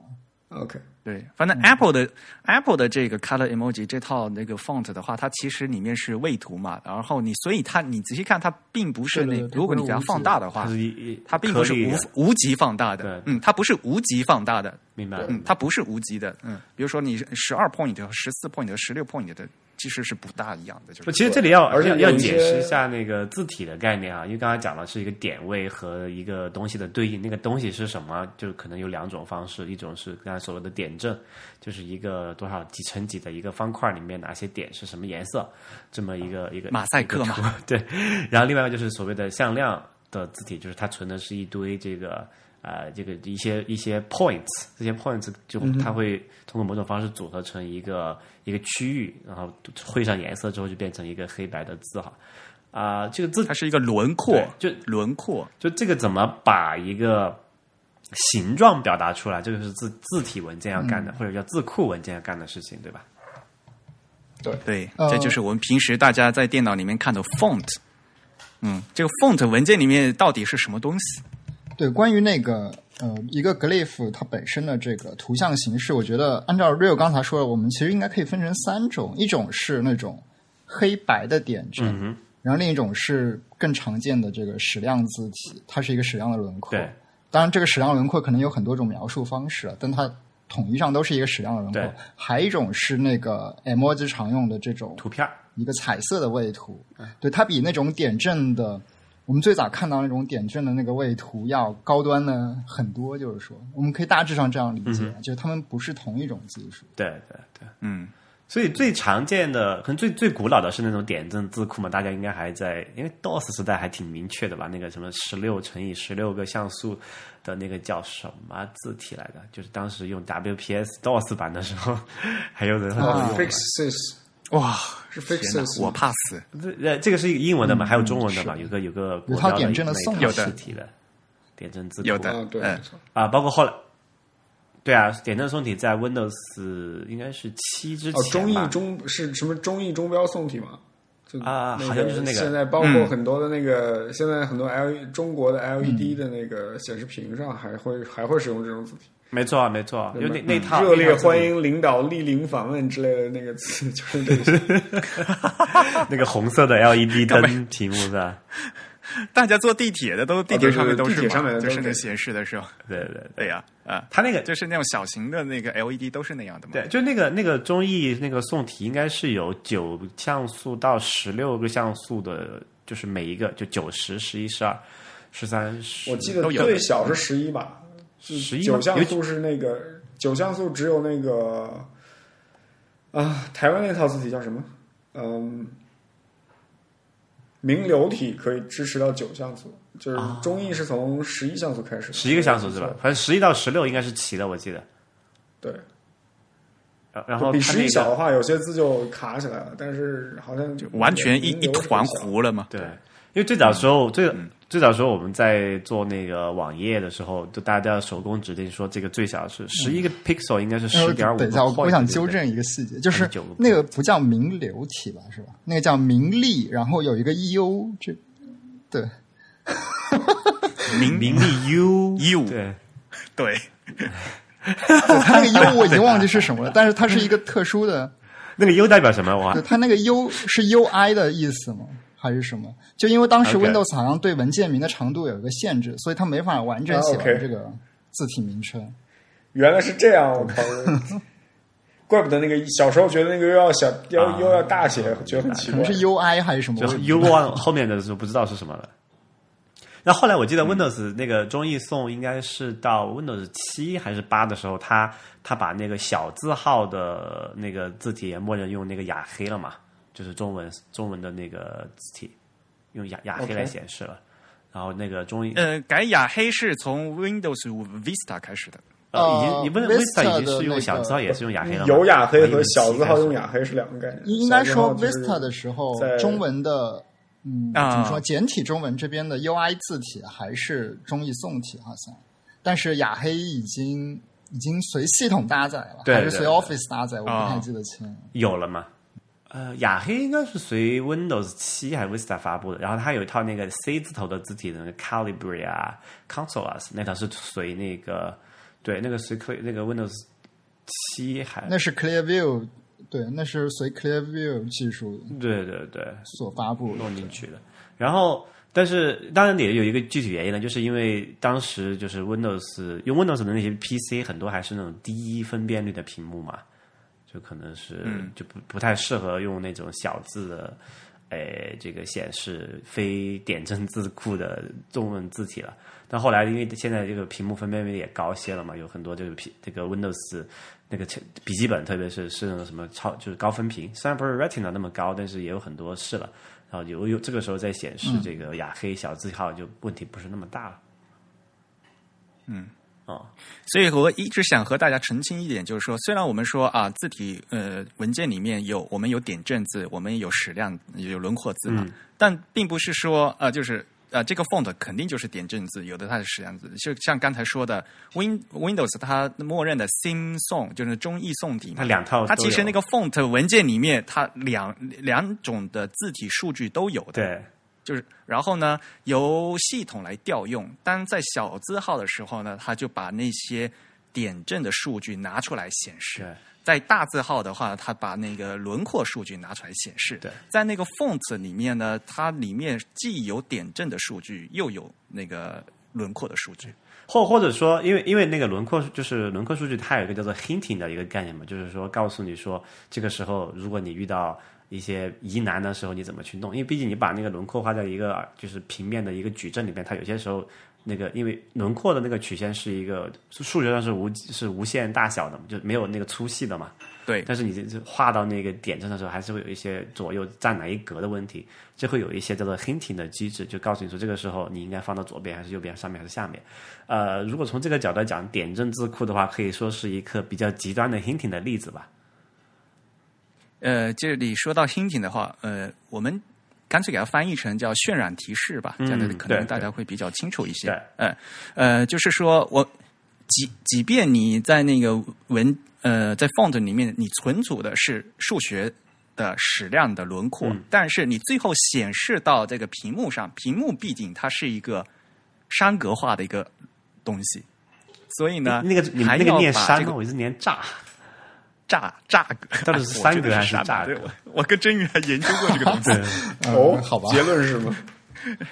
结论是这个字的读音是一个坑，这个字的正音规则是一个坑。好像是念山格栅栏，因为我跟他翻他翻牌的话，我还大使蜡了。对是，吧因为呃，我觉得严格来说，炸才是它的标准音吧，但是它在很多嗯地方都被误读成山，所以渐渐的，好像字典的正音规则开始倾向于将一些经常被念成山的术语也直接标成是山这个音。山格，那山格化是吗？对，我我现在是这么逻辑，就是如果但但凡涉及到电脑相关的，就是山，然后但凡涉及到实体的那个那个泥巴栏栅栏之类的栅栏就是栅栏啊，好吧，反正你知道简我的单意分一下思。应用场景，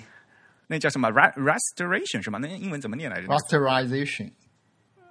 n rasterize ？rasterize 对，就是要因为就涉及到从轮廓信息怎么样给它套到那个像素矩阵上面嘛，这个网网格上去矩阵上去嘛对，所以它不可能是套的正嗯正正好的吧？嗯那那刚好就套在那个几格半边，那我是往上挪呢，还是往下挪呢？这这这有时候呢，就是就是要渲染引擎来做这个事情。嗯哼那 hinting 这个渲染提示呢，就是来来进行这样一个工作的。渲染提示有两种实现方式啊，一种是叫做 auto hinting，就是在那个渲染引擎里面，它通它提供了一个它通用的一个 hinting 的一个一个算法。然后还有一个就是直接嵌入到字体内部的，就是说告诉你说渲染引擎你虽然得出的是那个结论，但是我这个字体设计师我告诉你，你我此处应该是这样。呃，我觉得那个我来我来再补充一点跟那个刚才说的这个渲染提示有关的东西啊。就首先我觉嗯得哼这里有一个问题，就是说，呃，一个矢量的轮廓，它经过了这样一个栅格化的过程中，它肯定不可能是精确的显示，它会有一种失真嘛。那么这其对实是一个下采样的过程，如果说用计算机的术语来说，所以对它这里有一个 downsampling 呃有一个信号处理的这个 downsampling 术语叫做混叠，就是说，当你从一个模拟的信号，或者说一个非常高频的信号，把它采样成一个低频的信号的时候，这个信号就会发生一个混叠。所以我们有一个术语叫反混叠，但是这个术语在是那个字体的这个处理中，经常被翻译成叫什么抗锯齿的，就是 anti-alias、对，嗯但其实 anti-alias 这个词里面没有锯齿这个字啊，它的标准翻译应该翻译成抗混叠或者说反混叠。比如说抗，拒时有点像一个意义，就是对对对对它解释了这个 东西最终是拿来干嘛的。对，但是所以实际上我们就知道，呃，我觉得翻译成抗锯齿有一点误导，因为很多时候 anti-alias 做的并不是一件抗锯齿的事情，它可能跟锯齿这个事情完全没有关系。对，有的时候抗锯齿系统会有一套自己固有的方式来绘制这个曲线，比如说是什么呃灰度层面的抗锯齿之类的，但是它并不是完全解决这个抗混叠的这件事情。那么呃，微软想出来的这个 hinting 的技术，它是在这个通用的抗锯齿的这种思路上再加了一层，比如说它将某一些曲线的形状进行了一些变异，这个变异很可能是不规则的变异，是需要人工去指导的这个变异，所以它给它加了一个 hinting 的信息，就是一个。引导呀、或者说一个什么提示的信息来告诉这个操作系统怎样去改变这个轮廓的形状，以使得它能显示的更加的完美一点。就大致上是这样的一个过程。但这也引入了一个哲学的一个问题，就是一个一个设计哲学的问题啊，就是说在 Windows 上，它因为最开始的时候长期来看是相当长的一段时期，我们在用那种特别低分辨率的显示设备嘛，就是可能只有我我记得我最早的一个图形显示器是个六百四乘以四百八的一个 CRT，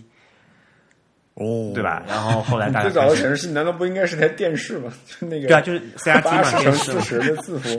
啊，那个那个太早了，小霸王其乐无穷 啊！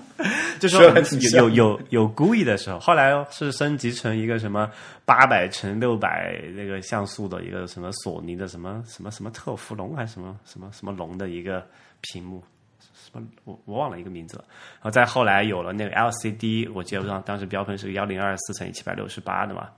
然后已经是非常晚近了，才出现所谓的这个幺二零幺四四零的，当时自己叫做高分屏的一种一种一种宽屏幕了嘛。但其实现在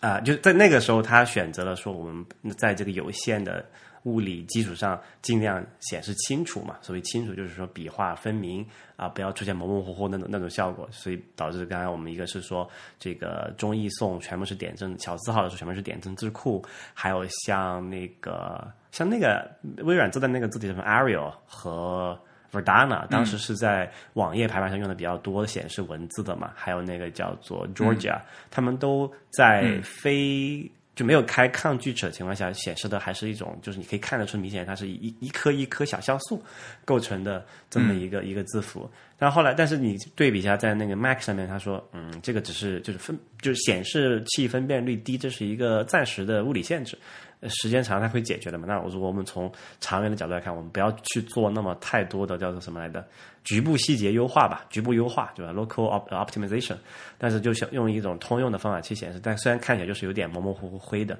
但是现在看来，这个因为屏幕分辨率上上去了嘛，就反而是我们觉得 Mac 上面显示的那套字的比较漂亮，因为它更加忠于反映出那个字体本身的设计师的一个一个形状嘛。嗯，这是一个非常重要的一个哲学，呃，设计哲学的呃不同取向问题嘛。对，一个是在呃设计字如何保持呃保持字体的设计和如何保持那个清晰的显示对，这样两个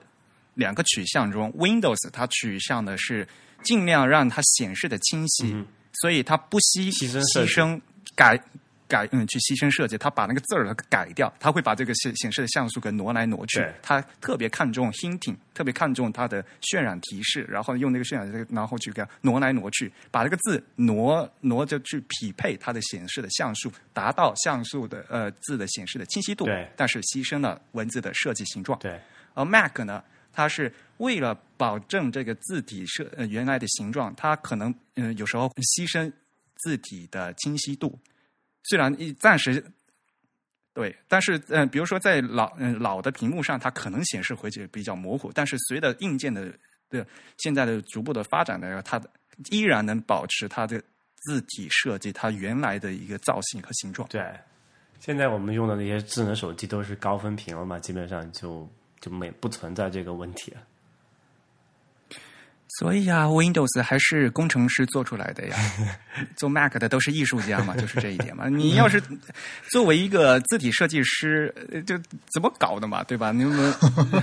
我的字就全部都都改掉，都不是我的字儿了，就变成。对，没呃办法，哎因为也也不能完全这么说吧，因为其实早期在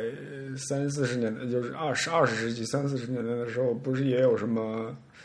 呃 grade based 呃 typography，就是它本身就是嗯在、是在一个矩阵格上设计的字体。然后嗯微软早期请来的字体设计师，其实也是一上来就明确的知道自己需要设计一套在呃当时的高分屏、现在的低分屏上面能够清晰显示的字体，所以这其实也是他们自己的选择吧。就呃，就是在当时的设计的制约上，然后尽量去做好的设计吧。因为在因为其实每个时代都有他们自己的那个字体设计的制约。嗯以前在签字时代，其实也有，其实多少多多少少也有一些制约的，比如说早期那个。喇叭口什么的这种东西，都是在签字时代才出现的一种为了对抗那个技术上的缺陷而出现的一些特征吧。就油墨的那个叫什么，就是进到别的地方去的那个问题了 k e r n y 呢，还有合体字啊，啊，也是喇叭口一开，呃汉字的喇叭口一开始是为了抗磨损吧？好像呃，应该是在照牌时代防止那个、这个折角的地方过于圆润。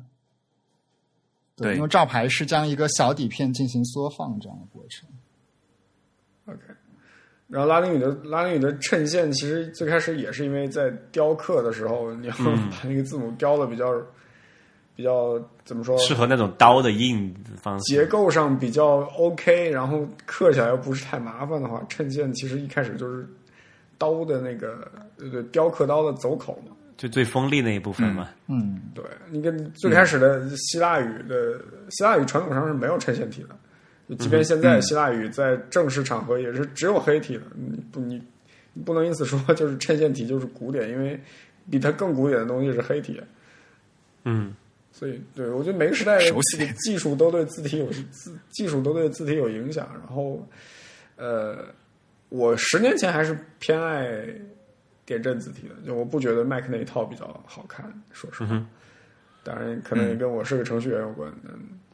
现在是无所谓了。不 过是一个什么一听我学 pragmatism 实用主义者。我觉得其实 Windows 那一套在西文字体上的表现并不算差吧，就是从从最开始直到现在，我觉得，而且它那套系统是一直在改进的。但是我觉得 Windows 犯了比较致命的错误是在这个汉字的 hinting 技术上面走了一些歪路吧。走上了不归对路，对我觉对，得就是一方面汉字的 hinting 并不像西文的 hinting 那么容易，另一方面，实际上在操作汉字 hinting 的那一波工程师和设计师团队，可能对汉嗯字并不是那么的熟悉，包括在审美上和一些字形的细节上，所以导致了他们现在汉字的这个渲染效果就不是那么的理想。其实相当 长一段时间内，就是字体渲染引擎这套东西，还是在这个就是拉丁语系的 的这个工程师的指导下开发的吧？应该嗯，感觉上是是的，就比较看这有些节，就有些选择看在那个母语的人士看也挺奇怪，但是也没办法，因为当时条件有限嘛，你没有那么多人才去弄。那现在情况就不一样了啊，大家别的不说，哎，我看现在各个这个什么手机厂商都在搞自定义字体了，还挺厉害的。对，现在已经有很多， 从老罗开始吧，就是从发布一个新系统的时候，会把字体拿出来说，这是我们的一个特征。对， 这个也挺挺好的。但是，哎，还是那个问题，就是这不同的哲学还是有不同的结论的。就包括现在，刚才吴涛提到一个，就是说在不同的，就是为做字体设计的时候，你也有这种不同的应用场景的考虑嘛。过去会说是一个什么显示字体和这个打印字体这两种情况也不一样，对吧？打印的话，你用你用什么方式打印？其实我觉得本质上还是说一个分辨率的问题吧，就是说，呃，因为打印的话，不管你用当时这种就激光还是喷墨，它的那个就所谓的就是分辨率 DPI 或者就是屏幕上 PPI，、还是有一个就数量级的差异。只是说现在 几千的对吧？DPI 都是几千几千呃的。 ，DPI 一般是打一印机上最面最低的也要三也有三百嘛，就是有有三百个 dot per，但是它那个算法不太一样，因为它是因为比如它墨喷墨的话，就打黑白的情况下，喷墨的墨点不一样，对它喷墨的墨点超小因的，为它不，它有个这个问题，就是它没有办法调浓度，就就是它不可能说这个墨水有、有浓度的深浅，它只有一种浓度的墨，它那怎么实现这个所谓的这个灰度呢？就是说靠那个把那个墨小墨点分配的这个在单位那个面积上分打的多点还是少点的问题嘛？那么这个时候 DPI 就和 PPI 有一个最本质的区别，就是一个像素点，它其实理论上可以显示，就只查只只考虑这个就是灰阶的话，也有二百五十六种灰度嘛，就你从最黑到最白嘛。但是你在一个一个同样的小方块面积上面打印这个墨点的话，它其实只能说喷十个墨点和一千个墨点这种区别。所以这个时候 DPI 并不能完全和 PPI 的计量方式等同，但是单看数字的话，确实通常是要高一个数量级了。像一千二啊，一千八啊，这些都还比较常见的嘛。打印机的那个点都都都是几千几千。对啊，，三千六那种高级就是专业打印机，三千多以上也是很正常的。所以，但现在说，我现在看有些这个呃 Retina 的这种屏幕，现在比如说你看那个 iPhone 六加，就是那个大号那个，它不是说有是是一个三倍的的嘛？三倍的话，你再算上它的一个亚像素，就是每个每个像素点它是红、蓝、绿三个颜色嘛，对，然后你再把亚亚像素也算进去的话，它的那个实际的呃 PPI 其实是可以在很多程度上和那个 DPI 有就在数量级上是可以相提并论的。接近印刷品了，对，对对，这个时候就很多人、就不是老是说这个那个什么 iPad 的那个高清，就是 Retina iPad 出来之后，大家说哇，这个就是什么，就是呃就是大呃精高精度印刷的那种彩色杂志封面的那种那种显示质量，就是因为这个分辨率达到了一个新的量级之后产生的一个质变嘛。就终于感觉是是印在屏幕没上错的，东没西错，了。没错。所以我觉得可能现在越往后走哈，而且而且现在还有一个新的趋势，就是那个我们讲那个 VR、AR 那个眼镜嘛，它为了实现嗯那个没有、没有网格的那种颗粒感，它也要不断去提高那个像素嘛，就是以后还就是 PPI 还会往上涨，可能一一一两个数量级。这个时候我们再来看，就不存在，可能就是说，甚至以后的屏幕的质量肯定是要高于这个纸张了，因为纸张它还是不是不够完美嘛，它的那个精度来讲，因为你通过墨汁去控制也好，还有那个那个墨水的浸染的一个问题也好，它可能还不如以后的那些超高分辨率的屏幕嘛。所以我对未来的那种显示技术还是挺看挺挺看好的。嗯，但是我们追逐了这么多年，终于赶，好不容易才赶上这个纸质的那个进度，对就是我们现在才赶上。我也想问一下，你们最早呃用的 OS Ten 最早的版本是十点几？我应该是十点五的时候切呃开始用的，十点五、十点六的时候。你们还你们还记得，就是早年就是 OS Ten 他们在抓屏的时候，在 Screen Capture 的时候，啊哈最默认是现在是默认是 PNG 格式是吧？呃，不，它还是那个早年 TIFF， What PNG 吧？我我嗯是不是 PNG 反正我用定 Control Shift 定四的时候会出来不 PNG，，那个出来你你你对你存一下，它保存下来，默认是 TIFF，你要再转你要手工选一下，它才会转成 PNG 的。不是不是，默认的是 PNG，、哦， What 哪里默选认的是 PNG。呃，你开那个 Grab 嘛，你开 Grab，你抓屏的时候，它就是 GRAB 那个程序嘛。说你拍完之后的话，它保存的时候，我应该默认的时候，应该是这个时候是不能选 PNG 的，那个可以选，呃，那个可以选不，不能选 PNG，但是你可以试一下。我我我我比较确定这个，呃 What 哦，你说用 Grab 程序的时截图的时候是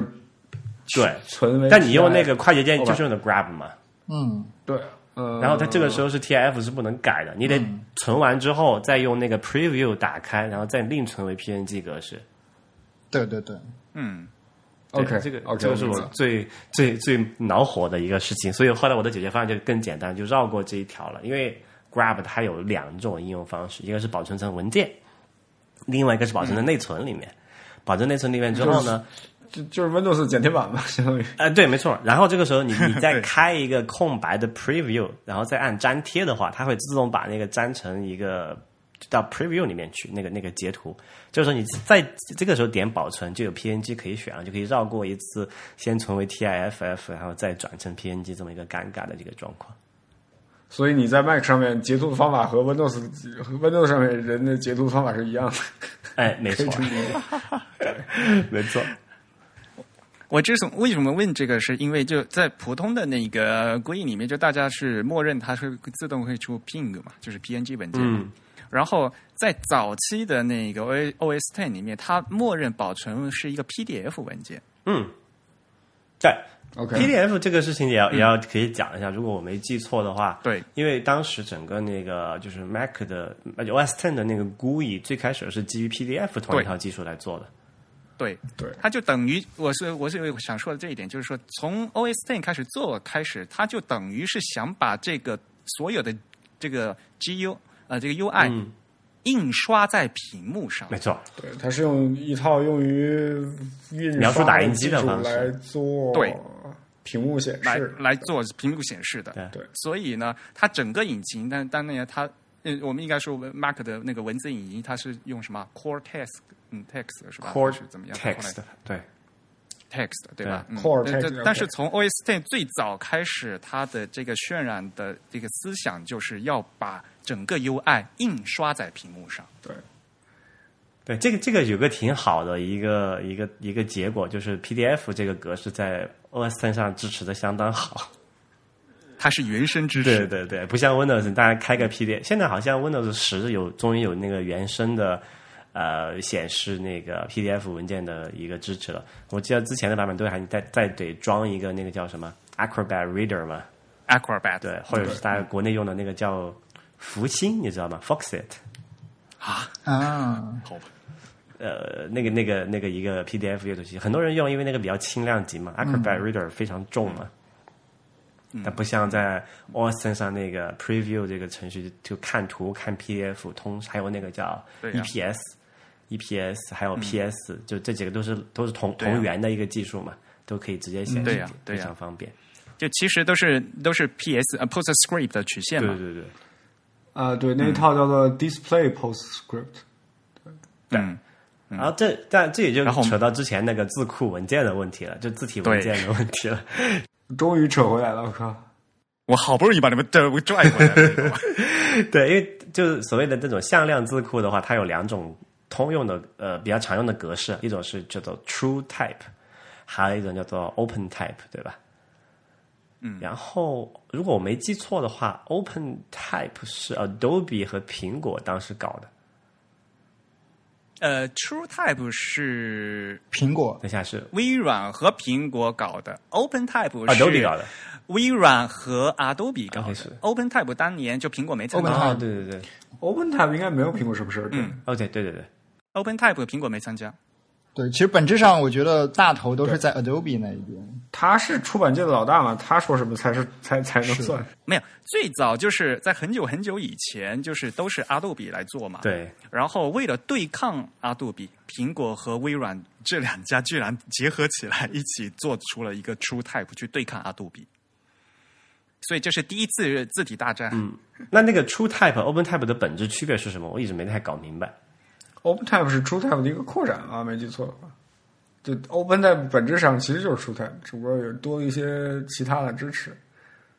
呃，就是 Open Type，它它我们说 Open Type 有两种意思，就是那个字体的封装格式和它是一个封装的东西，还是说它这个轮就廓里面的内容。嗯 Open Type，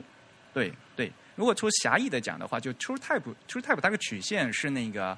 它是二次贝塞尔，贝塞尔曲线，嗯嗯二次贝塞尔。然后那个 Open Type，呃，就是以前的 PS 曲线嘛，就是三次贝塞尔曲嗯线。就曲线它本身数学的描述方式是不一样的它。这两种有什么优劣之分吗？二次的和三次的贝塞尔曲线有的，因为二次二次的呃曲线的话，它是一一段曲线嘛，它起点和终点嘛，然后中间有个控制点来控制。嗯你中间控制往左点或者往右点，那个曲线形状发生变化。，对，这是 True Type 二次的。嗯，那 PS 的那个它是三次，它三次就是说，除了起点、终点以外，它有两个控制点来手柄来调那个曲线。 OK。嗯，所以三次的话，它这个它这个点要更多。但这是优势还是劣势呢？三次精度不一定更好吗？三度三次精度应该更好呀。所以就经常会有，比如说三次曲线转二次曲线和二次曲线转三次曲线的问题嘛。就会有三次曲线的点、哦。呃会会呃会有会有损， OK，就说三次转二次的时候会有损，因为三次它本来它用的点更多嘛，对对，二次只用三嗯嗯点更少嘛。反过来，二次转三次的时候，这个损损失就会更少一点。应该没有什么。如果你把中间两个控制点呃几乎从放到同一个位置，就是等于是三次的曲线，但是表示二次的曲线的那个方那个啊、同样的同样的一个一个曲线嘛。对，这是单纯从曲线的那个数量来来来说的。嗯当然，如果你还有其他的其他的那个参数不一样，它也也也会影响到它这个转的这个压缩的问题嘛。 OK，好吧，所以现在常用的嗯这是还是就 True Type 的比较多一点嘛，就是 TTF 结尾的。 Windows 一般都用，嗯，Windows 一般用 TrueType 比较多，而且 Windows 它的 TrueType 字体里面，它会加很多很多大量的那个那个渲染提示、新体信息。啊，对，而 OpenType 呢，他们只它只是一个比较宽泛的一个这个 hinting，那就大概就是这样子，规呃，它这非常就是宽泛的一个信息。那这还是 TrueType 它会跟应用场景不一样嘛？像 TrueType 的话，一般是用于显示的嘛，然后 OpenType 它那个一般用嗯于、就 Adobe 一般是做打印的东西的嘛。呃 Windows 这它这倒也没有吧，就基本上在 OpenType 之前，Mac 上面的字体几几乎也都是 TrueType，就你拿来 TrueType 的买对，你就是你，如果你是一个设计平面设计师，你买的字体基本上也都不是不是，是我我我即便我我你是嗯说，就是 Adobe 它出的那字体的那些 OpenType 字体，它没有很多 hinting 信息，是因为它没有必要做嘛。因为大家买它那个字体，一般是用于用来专业用打印的嘛，不是用来啊显示在、呃，这这是有一个有一个历史问题啊，就是首先是这样子的，Adobe 最初的那个 PostScript，这是它的专利嗯技术，然后它在这个专利技术上开发了一种字体格式叫 Type One，嗯对，这是这是 Adobe 最经典的 PostScript 技术，而且也是沿用到现嗯在的一个最好的，包括像 OpenType 里面用的曲线信息也是这个 Type One 为基础的。那么它对大家拉的那对个对对三次的贝塞但尔是曲线都是 Type 这样 One 呢，它是 Adobe 的这个私有专利，它是一个收费专利。如果你要用 Type One 技术，你得给 Adobe 支付非常高昂的这个专利费。所以当时那对个无论是微软还是 Apple 都不想支付这笔钱，于是他们合作搞了一个 TrueType，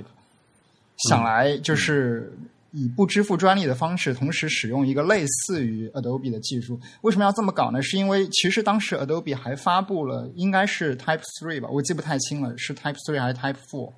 它是一个、嗯呃怎么说呢？它是 Adobe 的专利技术，同时呢，它是一个好像可以免费使用的，但是这个东西嗯在屏幕上用来做这个栅格化的效果好像就不好，具体原因我不是很清楚，而且据说它的那个栅格化的效率很低，所以嗯哼 Apple 和那个 Windows 才没有用这一套免费的技术啊去搞了自己的东西。那么后来 Windows 上留下了这么多的这个 Q-Type 字体，都是因为他们最初使用了这样一套技术，同时呢又设计了很多为这个 Q-Type 优化过的这个字体。嗯，这个就要回到最初、呃你们在讨论的那个问题，就是说究竟是二次曲线好还是三次曲线好的问题。我个人觉得两种其实是没有差别的，因为如果说你给设计师的这个工具就是二次曲线的话，他就是能用这个工具画出一个完美，在他看来完美的一条曲线。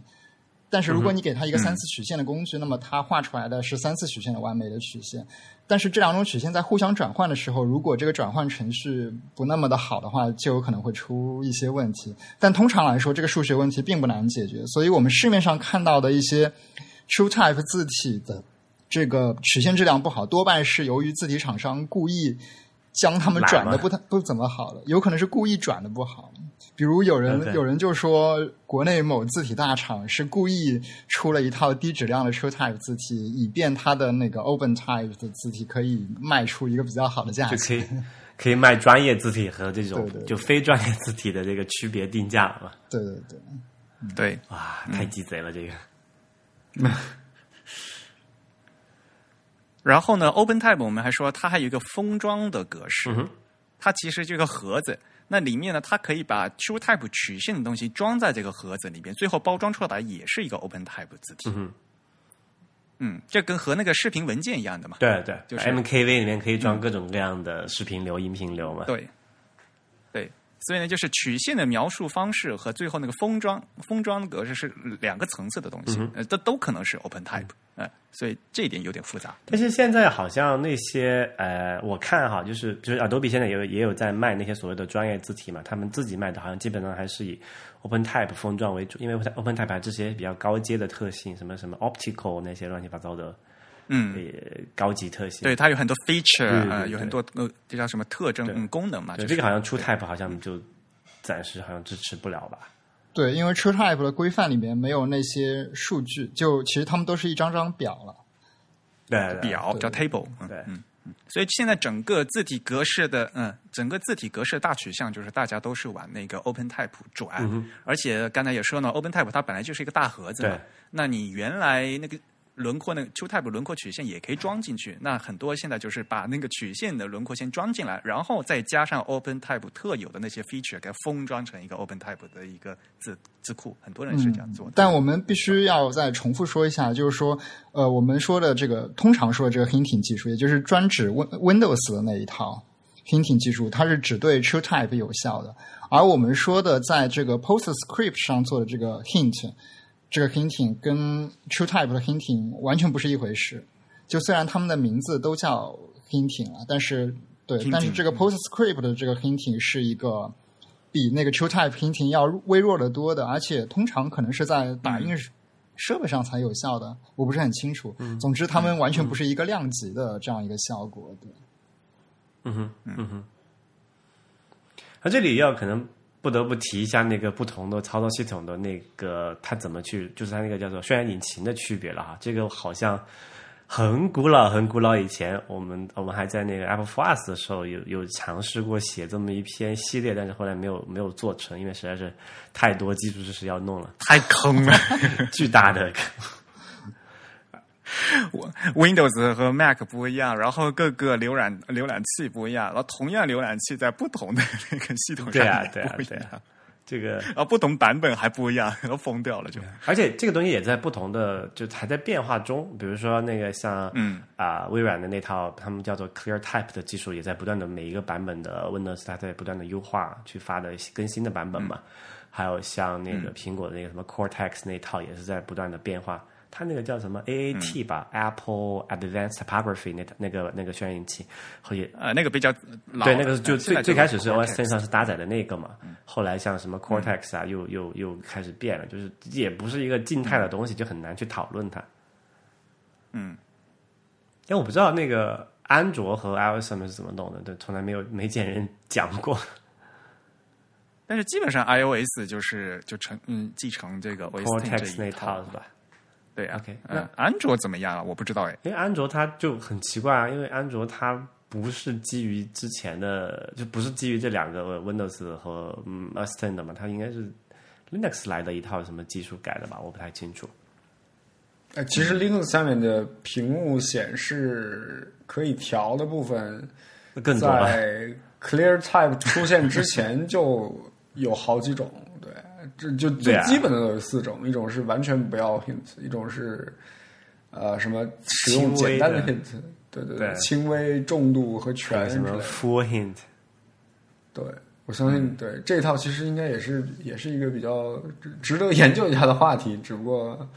我们在座的哎，Linux 上面那个常用的那个渲染引擎叫什么来的？名字我都忘掉了。以前用那个你确 Ubuntu 做桌面的时候，还研究过一段时间。呃，这这个最重要的是，它跟那个呃发行版是相关的，啊就你你要用一些那个呃非 GNOME 的，嗯，对，就这个这跟 GNOME 有关。就你用 Qt 的话，Qt 自己有一套，然后用对对 GNOME 的话对对，GNOME 有一套。对，对然后他们全都是就相当于就对 Li 那个 Linux 的显示是显示是一个非常巨大的坑。就首先你可能底层有一个 X Windows，然后 X Windows 完全不去理会 hint 或者是什么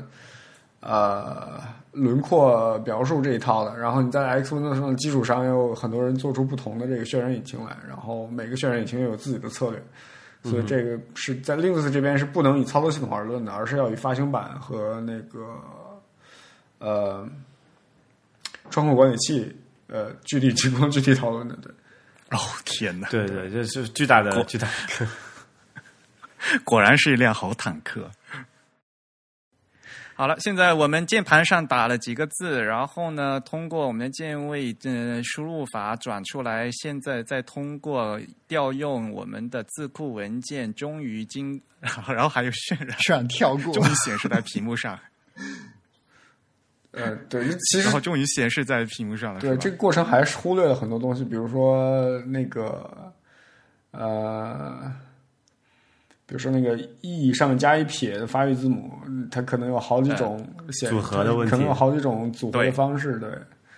没有没有，这还涉及到那个呃 Unicode 的事情，对它有这那个组合对。先不是排版引擎的问题，而是一个对就是你怎么把编码，不同的字符组合在一起的问题，而然后还有一个数数的问题，就是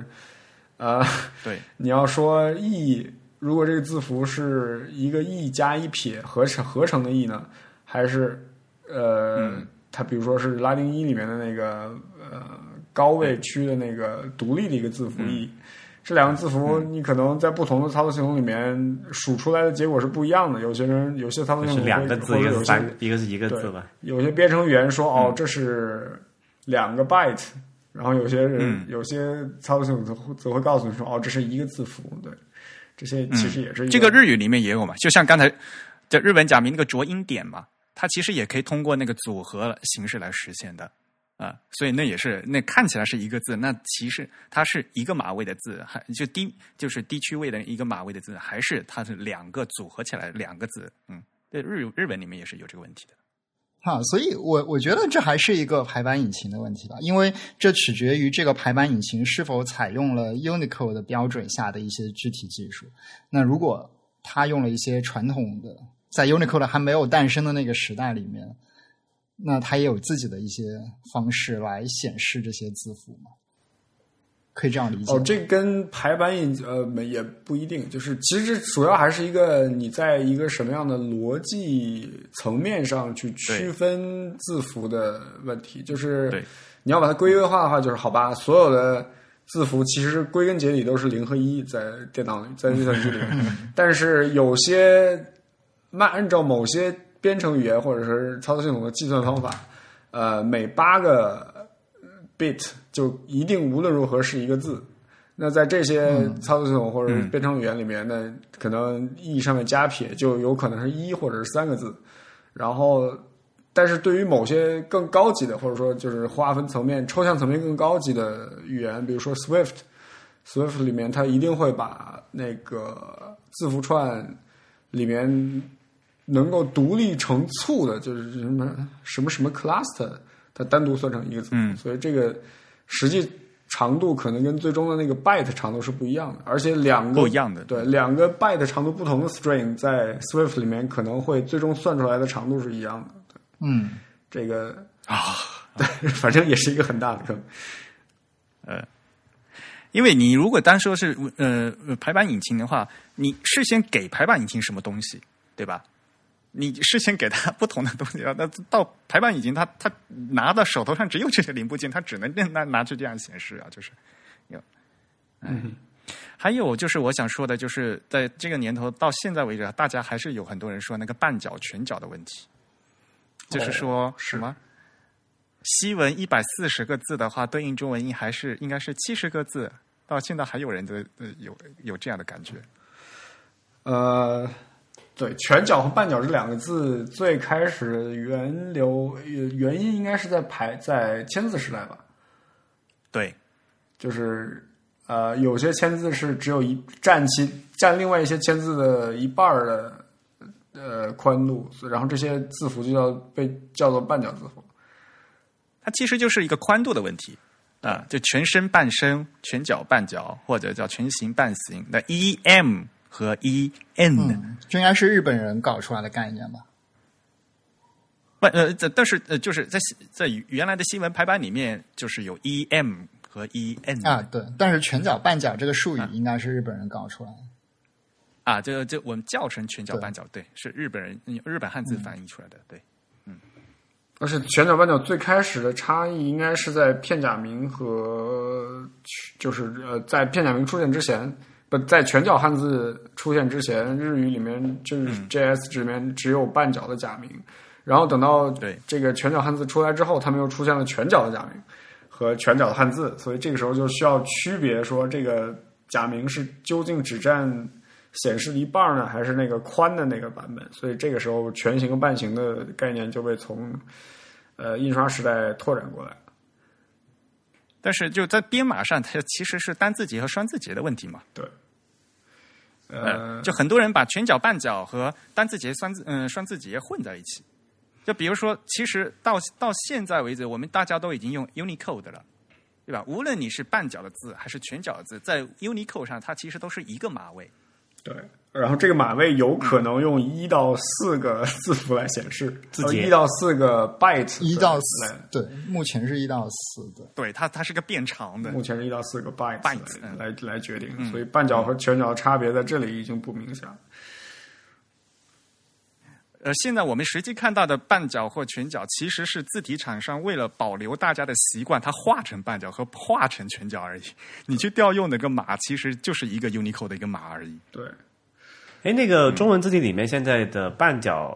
和全角的一个字符的应用规则是怎么样子？我记得好像就是要全部半角，还把全部全角，哦啊就是到底废包含除哪这两个概念是最好的方式。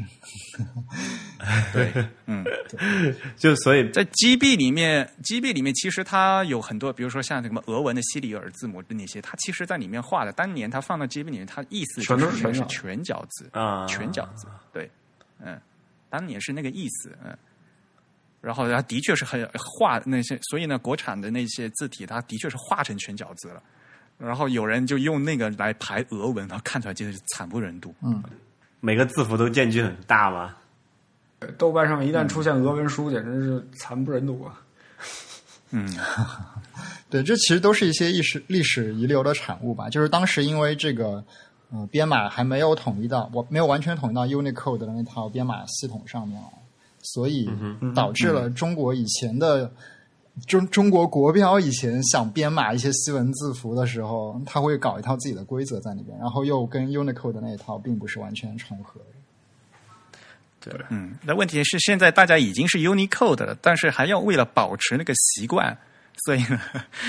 然后后来大家讲那，而且的确大家能看出来啊，这个是半角的字，但实际上呢，它呢里面的码位已经是一。就跟那个双字节、单字节已经没有关系了，就就是一个 Unicode 码位了，都已经是嗯，对。然后实际上它那个宽度呢，是通过字体的字体设计师来去定义的，它那个 font 里面的定义对。它的宽度，它的宽度是排版引擎来决定，排版引擎和字体提供的一些信息来决定。所以我一直在想啊，现在我们这个什么计算机也好，手机也好，系统这么复杂，也就是我们这些 人为弄出来的因素。你看，光打一个字显示到这个屏幕上，要经过这么大一堆的问题，然后中间随时可能出现错误、bug 或者是什么系统崩溃，真的也很正常。动不动就乱码，动不动就崩溃了。对啊，哎，真的那个就 U 因为这个 Unicode 这个事情，它导致很多安全漏洞嘛，也也不出奇啊。就之前我记得有一有一有一年，你们记不记得是有一段那种那文字叠加在一起，然后 iPhone 一打开就会自动死机的那个， 啊，对，哦然后那个对 Safari 浏览器一打开就自动崩溃嘛，就是因为这个坑爹的事情。而且因为像尤其是文字编码这个东西的话，它必须要向后兼容嘛，就它后面的编码的话，尽量要跟前面兼容嗯嘛，要不然特别。特别麻烦嘛，它字会变掉嘛，就得就是，对，所以它越是要向后兼容，那就它就它的那个负面的那些债务就越来越多， 所以它就越容易出 bug。对，现在实际上绝大多数人类的复杂系统，其复杂性都是历史性的，就是复所有复杂的程度，大部分都是历史原因。就如果你从头开始文明毁灭了，啪叽重新设计这个东西，肯定不会设计成当初那个样子。大家都搞一个非常路简径单依易赖懂嘛的，对。对，我们说了两个小时，终于把一个字打呃显示到屏幕上去了，但是我们如果要把它打印出来怎么办？呃， 要再说两个小 时吗？呃，其实其实也没有这么复杂，就打印出来啊就对你发你把你的文字的内容发给打印机，然后打印机内部其实也有一套呃显示系统，然后这个显示系统只不过它最终形成的那形成的结果是一个实体可见的一张纸，或者是对，包括三 D 打印机都都其实大家多多少少都是一套把这个字体编码，呃，把一套编码和其呃对应的形状联联系起来，然后控制这个控制一个喷头也好，或者是溪谷也好，把这个最终形状显示出来。就哎呃，，现现在打印机应该不需要再内嵌字体了吧？它都是通过解析不那用个 PS 的那对个，或者是就是一 P 就是 PS 的一个一个一个一个标准来做的吧？因为以前我记得，所以呢确实出现过那个 所 以那个叫什么呀呃真式打印机，就是打印嗯机那对，它是需要内嵌一个字库才可以打中文嘛？最早的时候，到到后面都也是，但有很多 PS 打印机它也要安要安装的嘛，所以就是什么，我们中老年程 序员再继续可以叫告告诫小朋友，当年打印机是要有打印字体的，要不然它打不出字儿就是来。空白的那个对，地方，而且在现在，如果你遇到一些比较极端的例子的话，有些人还是会选择把那个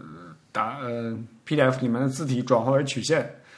然后嗯最终给打印机当做一幅画来打，不然有些字是是对是是漂的。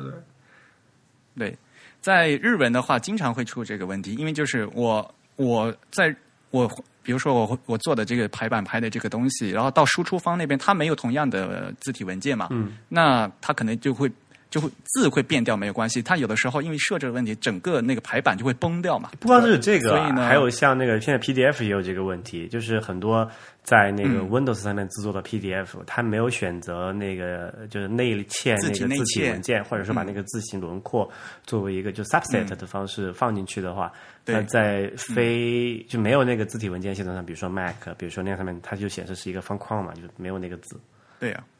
嗯，所以你看，要说的话还是有很多要说的，像什么字字体子集内嵌这个事情的话，其实还有很多事情要做。其实 PDF 在这个技这个技术呃发对这个东亚的这些文本显示的话，是发挥了很大的作用的。这个 subsetting 嘛，对吧？要不然的话，它没有办法就把，要不然 PDF 它的文件要会越越来越每大个。都是几十兆一个， 嗯哪怕只有两页的字。当年的话，就是为什么 TrueType 呃微软和苹果联手起来发 TrueType，就是这一点，它要打败阿杜比。嗯，阿杜比它那时候呢，它就是有一个 ATM。Adobe Type Management，、它就是要来控制呃，就是显示字体和打印机的字体。给打印机的是就是很精高精度的 PS、呃 PS 软件的呃 PS 曲线的字体，而那给显示的话，那就是低端的一个点阵字体，嗯所以它需要一个呃，它 ATM 这样一个软件啊呢来进行来调配，然后然后下载以后一起下载，然后交给这个输出端去给打印机才才才能打印出东西来。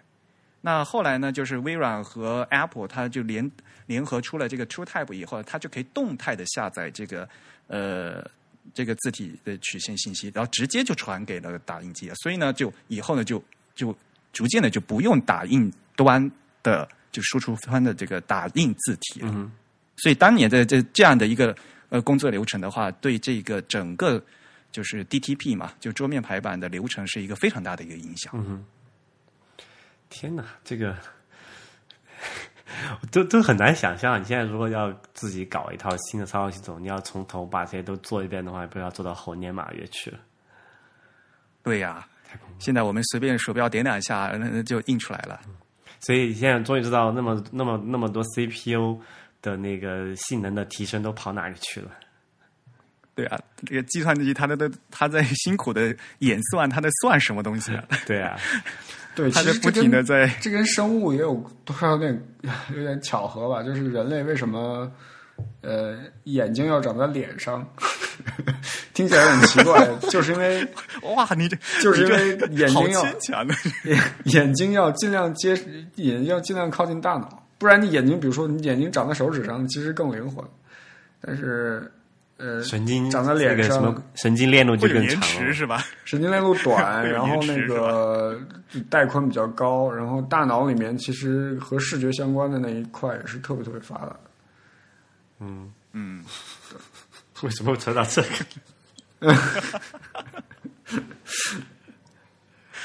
好吧，既然我们的字终于从打印出来了，我们这一期节目先谈到这里。好，呃然好吧后其也实是还是扯开了，开了个一路开了多少盒子，但是都没有都没有给盖上。比如说，其实刚才我在想，我们遗漏的最最大的一个点，其实是呃浏览器里面的字的这字体的选择过程。就比如说，有些人会有、会有疑惑，说为什么呃我在 Word 里面可以把中文字体设置成那么多种，什么宋体、楷体、隶书，对吧？嗯但是在浏览器里面就不行。那其啊实，这个我们可以没有专解讲释一期，对啊，Web f o n 啊什么的对，之包类的括对那吧个沃夫格式是什对，么包东括西啊？ emoji 在那个网页上的显示和它在这个传统的 SQL 数据库里面的一些一些坑吧。哎，你们说的你们都得记着哈，自己说的坑自己填啊哈。好好，不能只管挖不管埋啊！自弹自串债务 表。刘克宁表示很高兴。克宁恐刘克宁。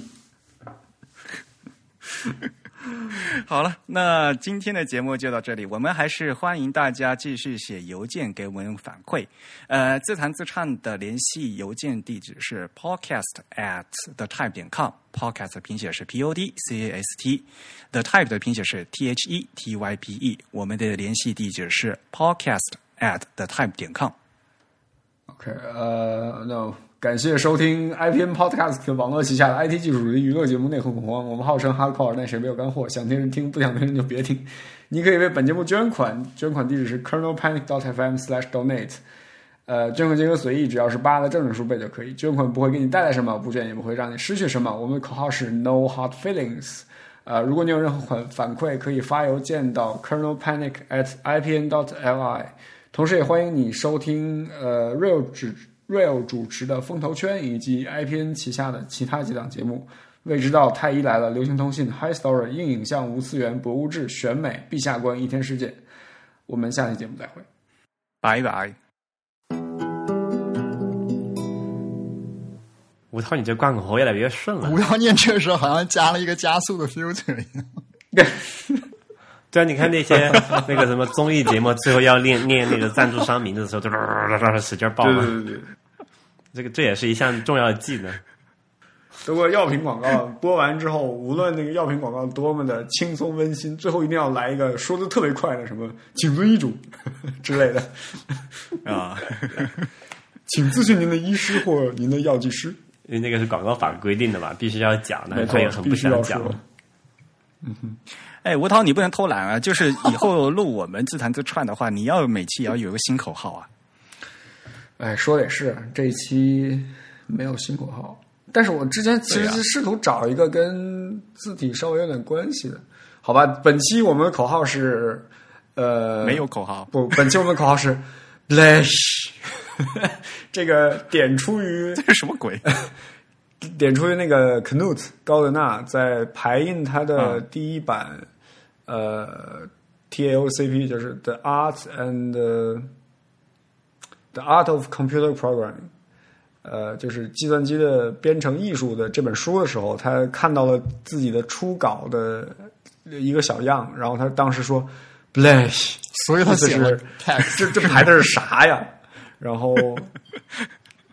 然后对，然后他就他就专门 TAF 他就专门呃搞了一套叫做先是搞了 MetaFont，然后用 MetaFont，然后再搞一套呃 LaTeX，呃搞搞了嗯 Tech，、然后用来排自己的版。对，这算是一个比较应景的口号。所以本期我们的口号就是累。 好难念， 好难念。我不知道他具体实际上怎么样，因为 Knut 毕竟是个美国人，他也许是念的是美，但对，其实我我们还可以讲讲，就找机会讲讲 Metaphone，它的一些设计哲学还是有一点意思的，而且哎，有有机会，我还是想讲那个 tech。那个好吧， 那个那个完全不懂，呃， 的确是。坑越来越深了，已经挖到地球那一面去了。